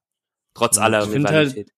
In Köln letzte Woche war halt das nochmal anders, weil es war halt eben nicht, ich finde auch Platzsturm ist so eine spontane Gefühlsexplosion. Und in Köln hat es halt einfach 1-0 verloren. Das ich glaube nicht, dass sich so viele Leute jetzt wirklich darüber gefreut haben oder so stark gefreut haben, dass irgendwann auf dem Anzeigetafel das 4 zu 2 oder was gegen Hoffenheim eingeblendet wurde. Ähm, klar, es ist eine, eine totale Freude gewesen, man ist, aber die Freude ist für mich dann irgendwie auch so eine Fazitfreude, dass man sagt, geil, diese Saison ist super gelaufen, aber du hast jetzt nicht nach Abpfiff so, ja, Mann, es ist alles super gelaufen bei einem Spiel, wo du eigentlich den VfL Wolfsburg an die Wand gespielt hast. Und mhm. da finde ich dann, hast du es eigentlich ganz gut mit diesem Selfie, Selfie-Tourismus irgendwie auch, das ist so ein bisschen für mich damit verbunden, dass halt viele Leute sagen, ha, ich war jetzt irgendwie 2017 nicht dabei, ich habe jetzt die Chance und äh, jetzt hole ich das alles nach, weil ich will mhm. auch diese Erfahrung machen.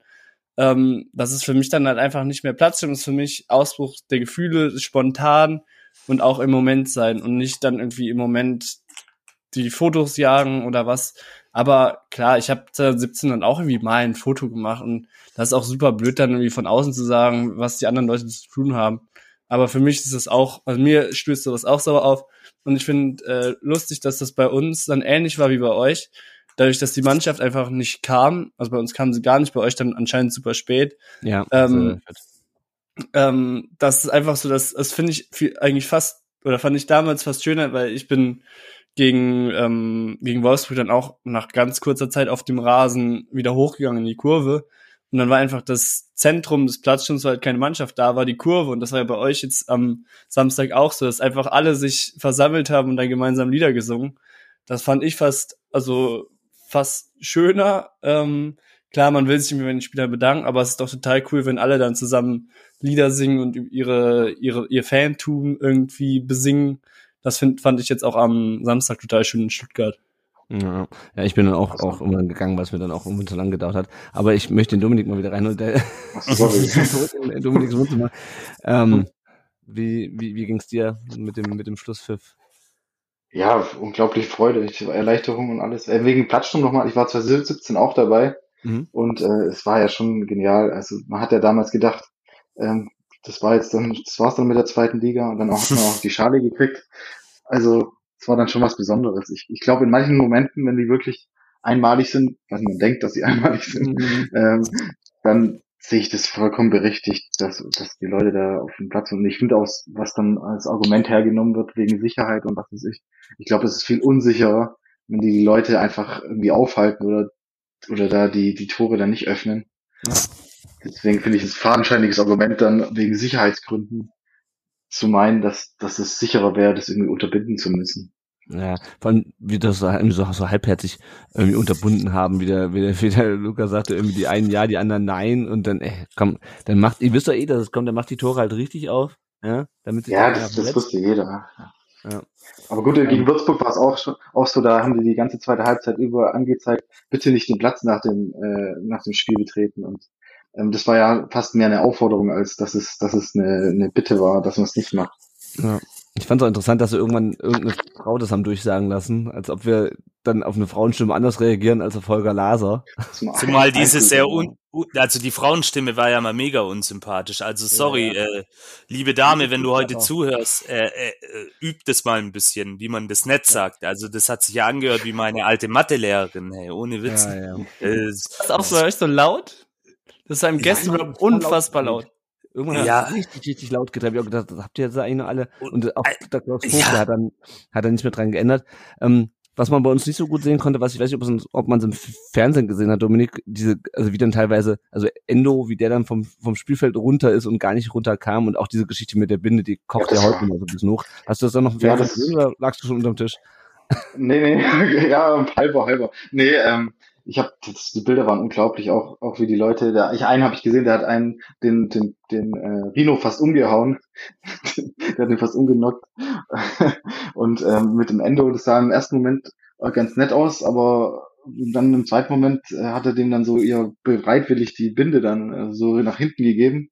Und jetzt habe ich vorher auch kurz kurz bevor wir aufgenommen gelesen, dass er das einfach auf eBay gestellt hat. Ja, ja, was, das was einfach gar nicht geht. Das ist die größte Sauerei, wo ich mir jemals vorstellen kann. Die wird in irgendeinem Gästeblock verbrannt. Hm.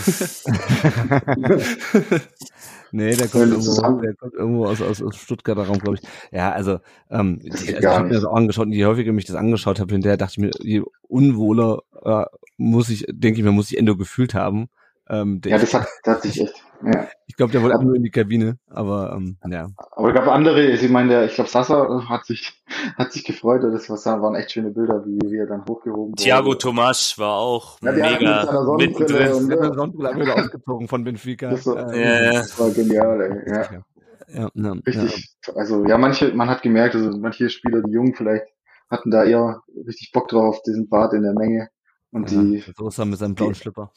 Ja. und aber ich fand auch äh, Kleitsch, ich weiß nicht, ob du das dann auch gesehen hast, der hat ja echt Rotz und Wasser geheult dann, als, ja. als die Mannschaft wieder rauskam. Ähm, Hab ich auch gesehen, ja. ja. Der saß auf der Bank und dann hat er, der, der hat Tränen nicht mehr halten können. Ja, man hat, glaub gesehen, dass es wahrscheinlich das Abschiedsspiel war. Ja. Erinnert mich total an Modest 2017. Der hat sich auch, auch Mittelstürmer, auch großer Anteil und äh, hat sich dann auch irgendwie in der Menge tragen lassen. Das war für mich eins zu eins die Keller-Situation, fand ich ganz lustig. Mhm. Ja, ja. Ähm, ihr habt uns ganz viele Kommentare zu diesem Spiel geschickt. Äh, ich lese mal eine Auswahl vor. Äh, äh der Ray Bucanero schreibt glücklich und erleichtert. Der Obster, äh, der Stefan, äh, FCA-Podcaster, schreibt ja, Glückwunsch. Danke an der Stelle, Grüße nach Augsburg. Äh, die Ute schreibt, habe 45 Jahre Erfahrung mit diesem Verein, aber irgendwie war keine Meisterschaft so emotional wie diese Rettung in letzter Sekunde zu erleben, wie selbst bei Spielern, Trainer und Staff so dermaßen die alle Dämme brechen. Das war und ist ohne Worte. Ähm, die Bergliebhaberin schreibt, ich bin fertig. Der Nico schreibt, fix und fertig, ein unfassbares Ende. Kann man sich nicht ausdenken, einfach nur geil. Fix und fertig, aber in verdammt schön, äh, schreibt der why, at why worry now. Ähm, der Jan schreibt auf Facebook, paar Stunden später einfach nur glücklich, entschädigt für eine Saison, in der ich mindestens 30 Jahre gealtert bin. Ich liebe den Verein und heute habe ich wieder gemerkt, warum. Ähm, und die Nadine schreibt bei Facebook, meine Stimmbänder geben heute keinen Ton mehr ab. Äh, ich bin auch immer noch ein bisschen heiser heute. Und der Oldfan48 schreibt auf äh, Instagram, gezerrte Stimmbänder, Granatenmesser, Tinnitus, abgefressene Fingernägel, aber so happy. 1883 hey, hey, oder ja. du solltest vielleicht nochmal die Kommentare geben bei uns und das korrigieren. Genau, krasse äh, Kommentare. Ähm, möchten noch mal über zwei Sachen sprechen, die ähm, nicht so erfreulich sind. Vor allem aus Kölner Sicht. Zum einen, äh, Lukas, ähm, am Gästeeingang. Also wir wissen ja, dass Gästefans bei uns sowieso kein schönes Leben haben, leider, sei es äh, seitens der Polizei oder seitens der Ordner. Ähm, was war da, was war da bei euch am Gästeeingang los? Das war ganz, ganz fies beim Einlass, auch sehr gefährlich. Ähm, es war natürlich brechend heiß, ähm, das muss man vielleicht noch als Begleitumstand dazu sagen. Und äh, durch Autobahnsperrungen und Zugausfälle an dem Wochenende kamen halt alle relativ spät an. Und es sammelte sich eine riesige Traube. Ich weiß nicht, ihr wart wahrscheinlich, wenn ihr das hört, nicht so oft im Gästeblock in Stuttgart. Da gab es dann ähm, erst so eine erste ähm, also erstmal muss man ja, das stößt mir immer so auf, wenn man nicht äh, die richtigen Wege kennt, muss man einmal ums komplette Stadion laufen, mhm. wenn man mit der Bahn kommt.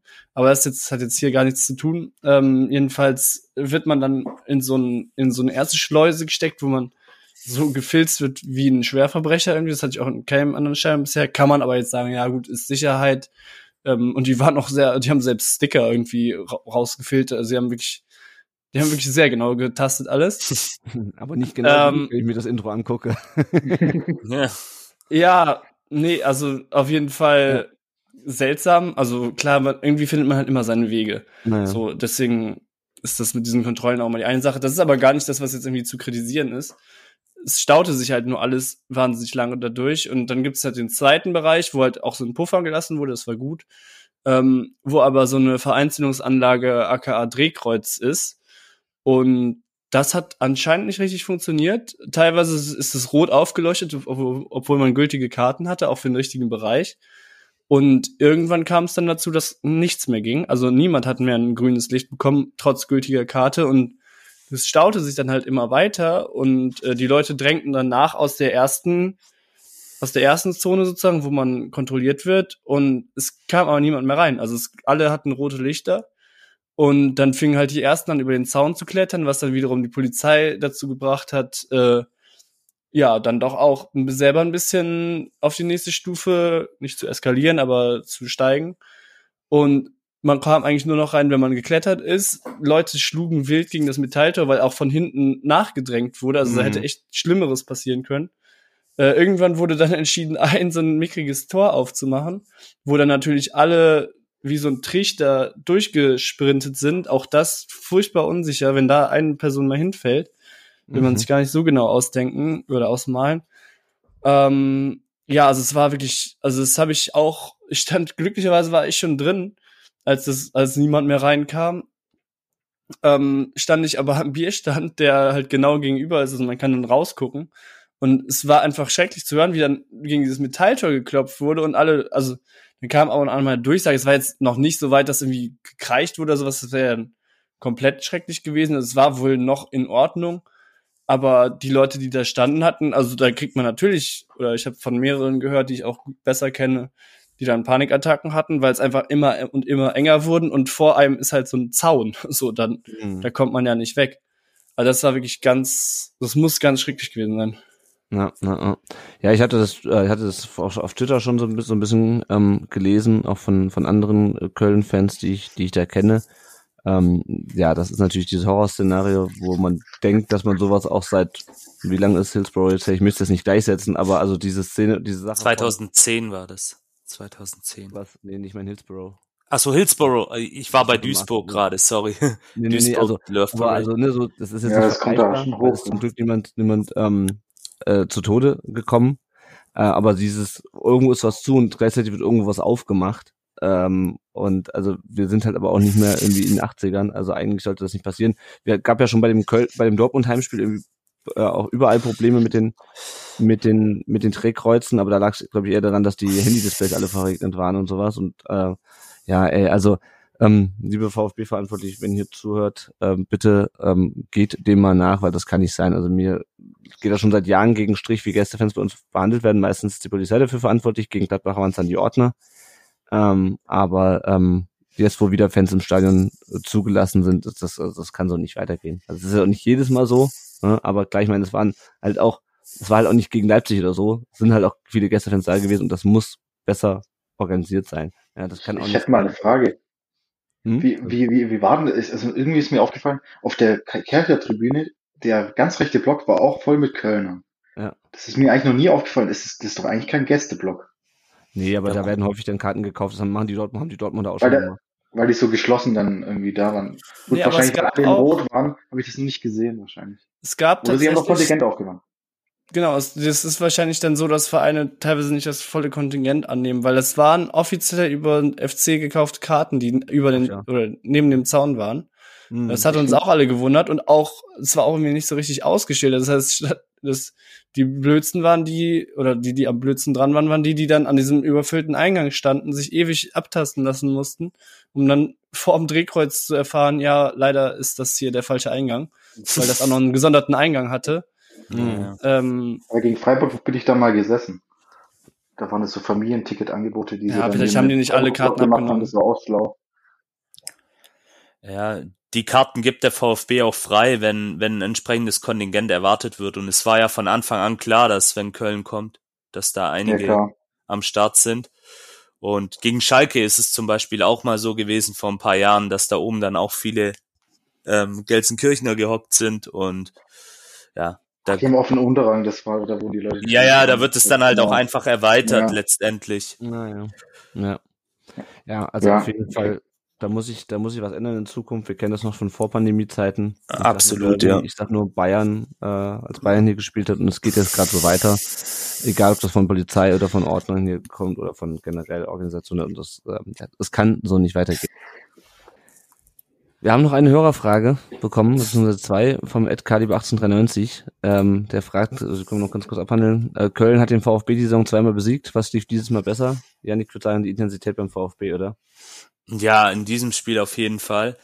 Ähm, beim Pokalspiel war es Anthony Modest. Letztendlich, da war es, ich war ja da auch im Stadion, da war es eigentlich ein sehr, sehr müder Kick, muss man sagen, von beiden Seiten. Und dann kam halt Modest rein und da hat man einfach seine Klasse auch letztendlich gesehen. Der hat zweimal eiskalt seine Chance genutzt und das reicht dann eben auch in so einem Spiel und ja, beim Spiel dann im Dezember war es auch ein sehr lahmer Kick und wieder Anthony Modest. Also ja, Effizienz einfach, die Effektivität in dem Moment von Köln, die Konsequenz im Abschluss, die uns halt komplett abging diese Saison. Und jetzt war es eben, du sagst es richtig, diese Intensität, diese Vorzeichen, diese Stimmung. Also ich bin auch überzeugt davon, ohne Zuschauer im Stadion hätte der VfB das nicht geschafft. Da mhm. bin ich, da unterschreibe ich dafür, das ist einfach so. Zu 100 Prozent. Ja. Dominik, wem drückst du in den Relegationsspielen, die wir Gott sei Dank nicht spielen müssen? Das, das, das war das ist meine allergrößte Freude, dass wir nicht am Sonntag zweite Liga gucken mussten, um zu gucken, gegen wen wir in der Relegation wieder verkacken. Also Dominik, wem von beiden drückst du die Daumen oder überhaupt? Ich meine, das ist die zweite Frage vom, äh, vom Andreas. Erstmal war ich glücklich, dass ich diese Termine einfach aus meinem Kalender rauslöschen konnte. Ich werde sie natürlich trotzdem angucken. Ähm, ja, ich, ich würde trotzdem Hamburg die Daumen drücken. Ich war auch auswärts in der zweiten Liga in Hamburg. Da hatte ich eigentlich ganz gute Gespräche mit den Hamburgern, waren eigentlich ganz nett. Und ja, auch ich habe mich gefreut, dass sie runter sind, aber jetzt nach vier Jahren finde ich, dass sie es auch wieder verdient haben, hochzukommen. Und ähm, was ich vor allem sagen muss, finde ich, dass diese ganze Hertha-Posse und diese ganzen, für was das steht mit dem Magath holen und alte Trainer und so, ich will nicht, dass es belohnt wird. Ich war Gott froh, dass unser Weg sich durchgesetzt hat in der Bundesliga mit Platz 15 und, und nicht dieses, ich hau einfach einen alten Trainer und der macht schon wieder irgendwie. Und es wäre schön, wenn, wenn das nicht belohnt werden würde. Mhm. Lukas, wie geht's dir? Ich meine, du bist da, ist das eigentlich egal sein. Nee, nee, nee, also ich, stand nicht, aber, ähm, Ach, ich bin da auch im letzten Jahr leider erprobt. Also ich kann euch wirklich sagen, da habt ihr euch viele Lebensjahre wahrscheinlich gespart, dadurch, dass ihr da nicht teilnehmen müsst. Ja. Ähm, das ist wirklich ein Stress, wie er, wie er eigentlich kaum vorzustellen ist für Leuten, die man, die nichts von Fußball und Fantum verstehen. Das ist wirklich, du stehst da und also gerade in diesen Zeiten, wo alle Vereine finanziell total angeschlagen mhm. sind, äh, ist es einfach so wichtig, nicht in diese Liga abzusteigen. Ja. Und ähm, da fände ich es doch okay, wenn sich der Verein, der ja so viel Geld hat, äh, mit der Hertha die können sich das ja ruhig leisten, dann mal ein bisschen in der zweiten Liga rumzukicken. Es ist dann vielleicht auch etwas leichter in der nächsten Saison Bundesliga nicht abzusteigen, weil genau darauf müssen wir Kölner auf jeden Fall nächstes Jahr gucken. Und das wird ja eine unfassbar schwere Liga und vielleicht der VfB auch. Ja, auf jeden Fall. Ja, und wir wissen ja selber, wie, wie Relegation ist. Also, das ist jetzt 2019 Stimmt. war ja, war ja auch, Janik, ja. wer soll, wer soll runter oder unten bleiben? Ah, gute Frage. Puh. Ähm, kannst du deine Frage nochmal geschwind wiederholen? Ich habe dich gerade akustisch nicht verstanden, so richtig. Wem drückst du in der Relegation? Also, ja, pff, gute Frage. Gute, gute Frage. Ähm, Welche Frage, gleich Antwort? ja, ich sag's mal so, ähm, die Hertha hat es eigentlich verdient, runterzugehen. Nicht nur, weil es da eine gewisse Rivalität zwischen unseren Clubs gibt, sondern einfach auch, weil da in den letzten Jahren so viel Mist gemacht worden ist. Man hat halt gedacht, man hat einen Investor und, und baut sich da eine Mannschaft zusammen und es funktioniert halt einfach nicht. Ähm, der HSV hätte es meiner Meinung nach mehr verdient. Ich glaube aber tatsächlich, dass sich die Hertha durchsetzen wird. Weil, ich weiß nicht, Magath. Magath ist, glaube ich, so das Zünglein an der Waage. Ich glaube, der kriegt die Jungs einigermaßen hin und ja. Aber ich würde es wahrscheinlich dem HSV etwas mehr gönnen, um es mal so auszudrücken. Also ich werde es mir auch anschauen. Klar.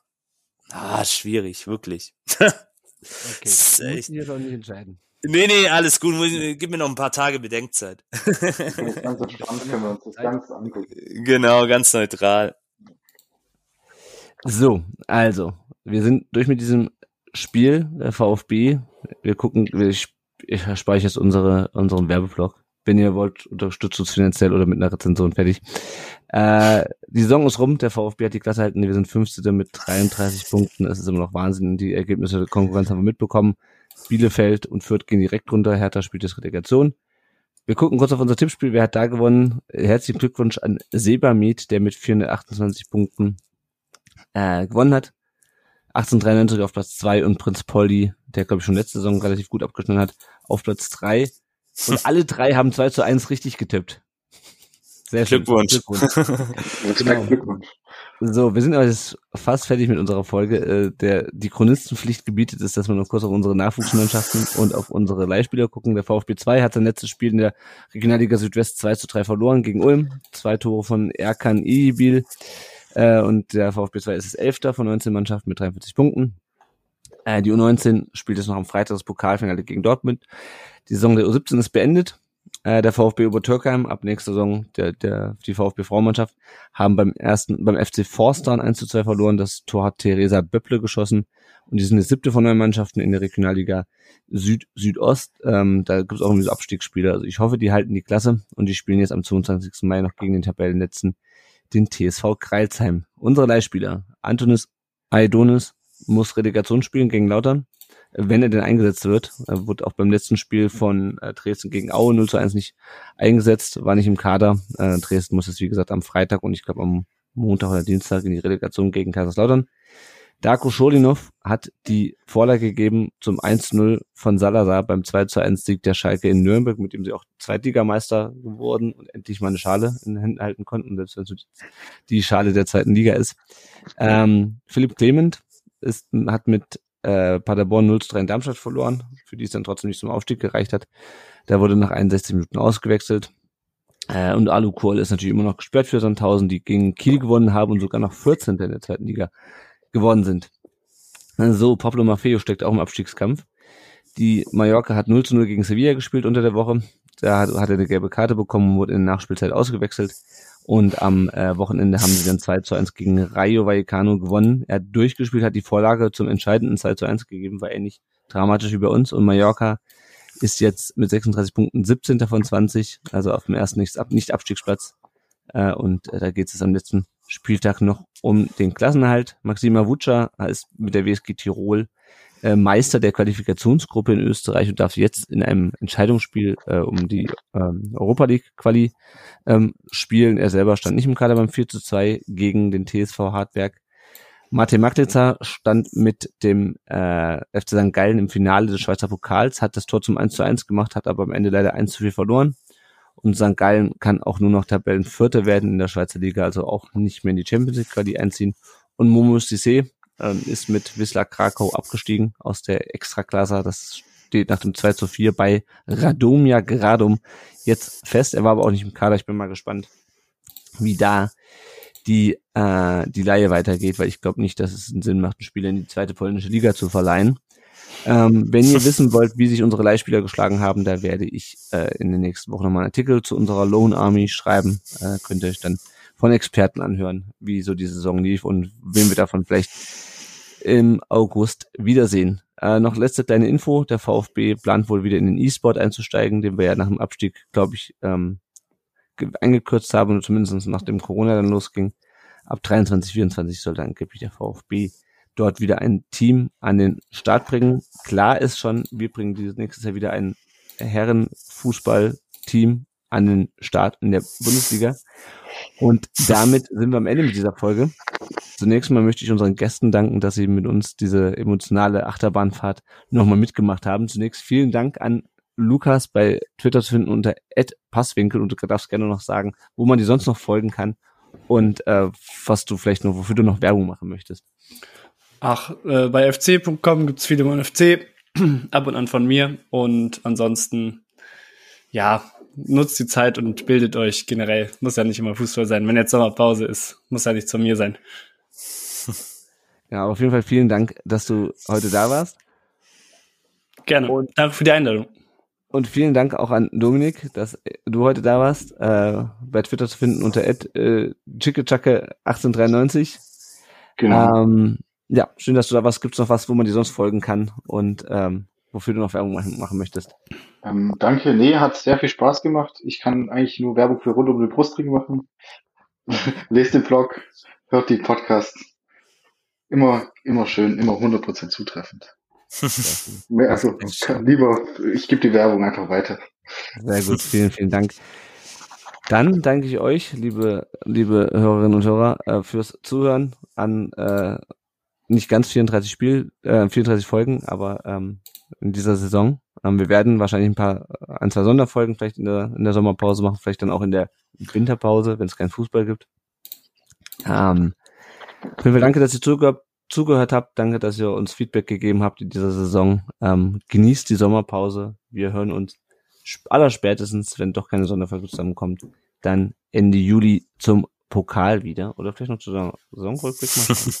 Oder Mal schauen. Also, auf jeden Fall, bevor sich das jetzt hier ewig hinsieht und ich hier den Abschied, äh, den Abschluss verkacke. Vielen Dank fürs Zuhören. Genießt den Klassenhalt, genießt die Sommerpause. Bis bald. Ciao. Bis bald. Servus. Bleibt gesund.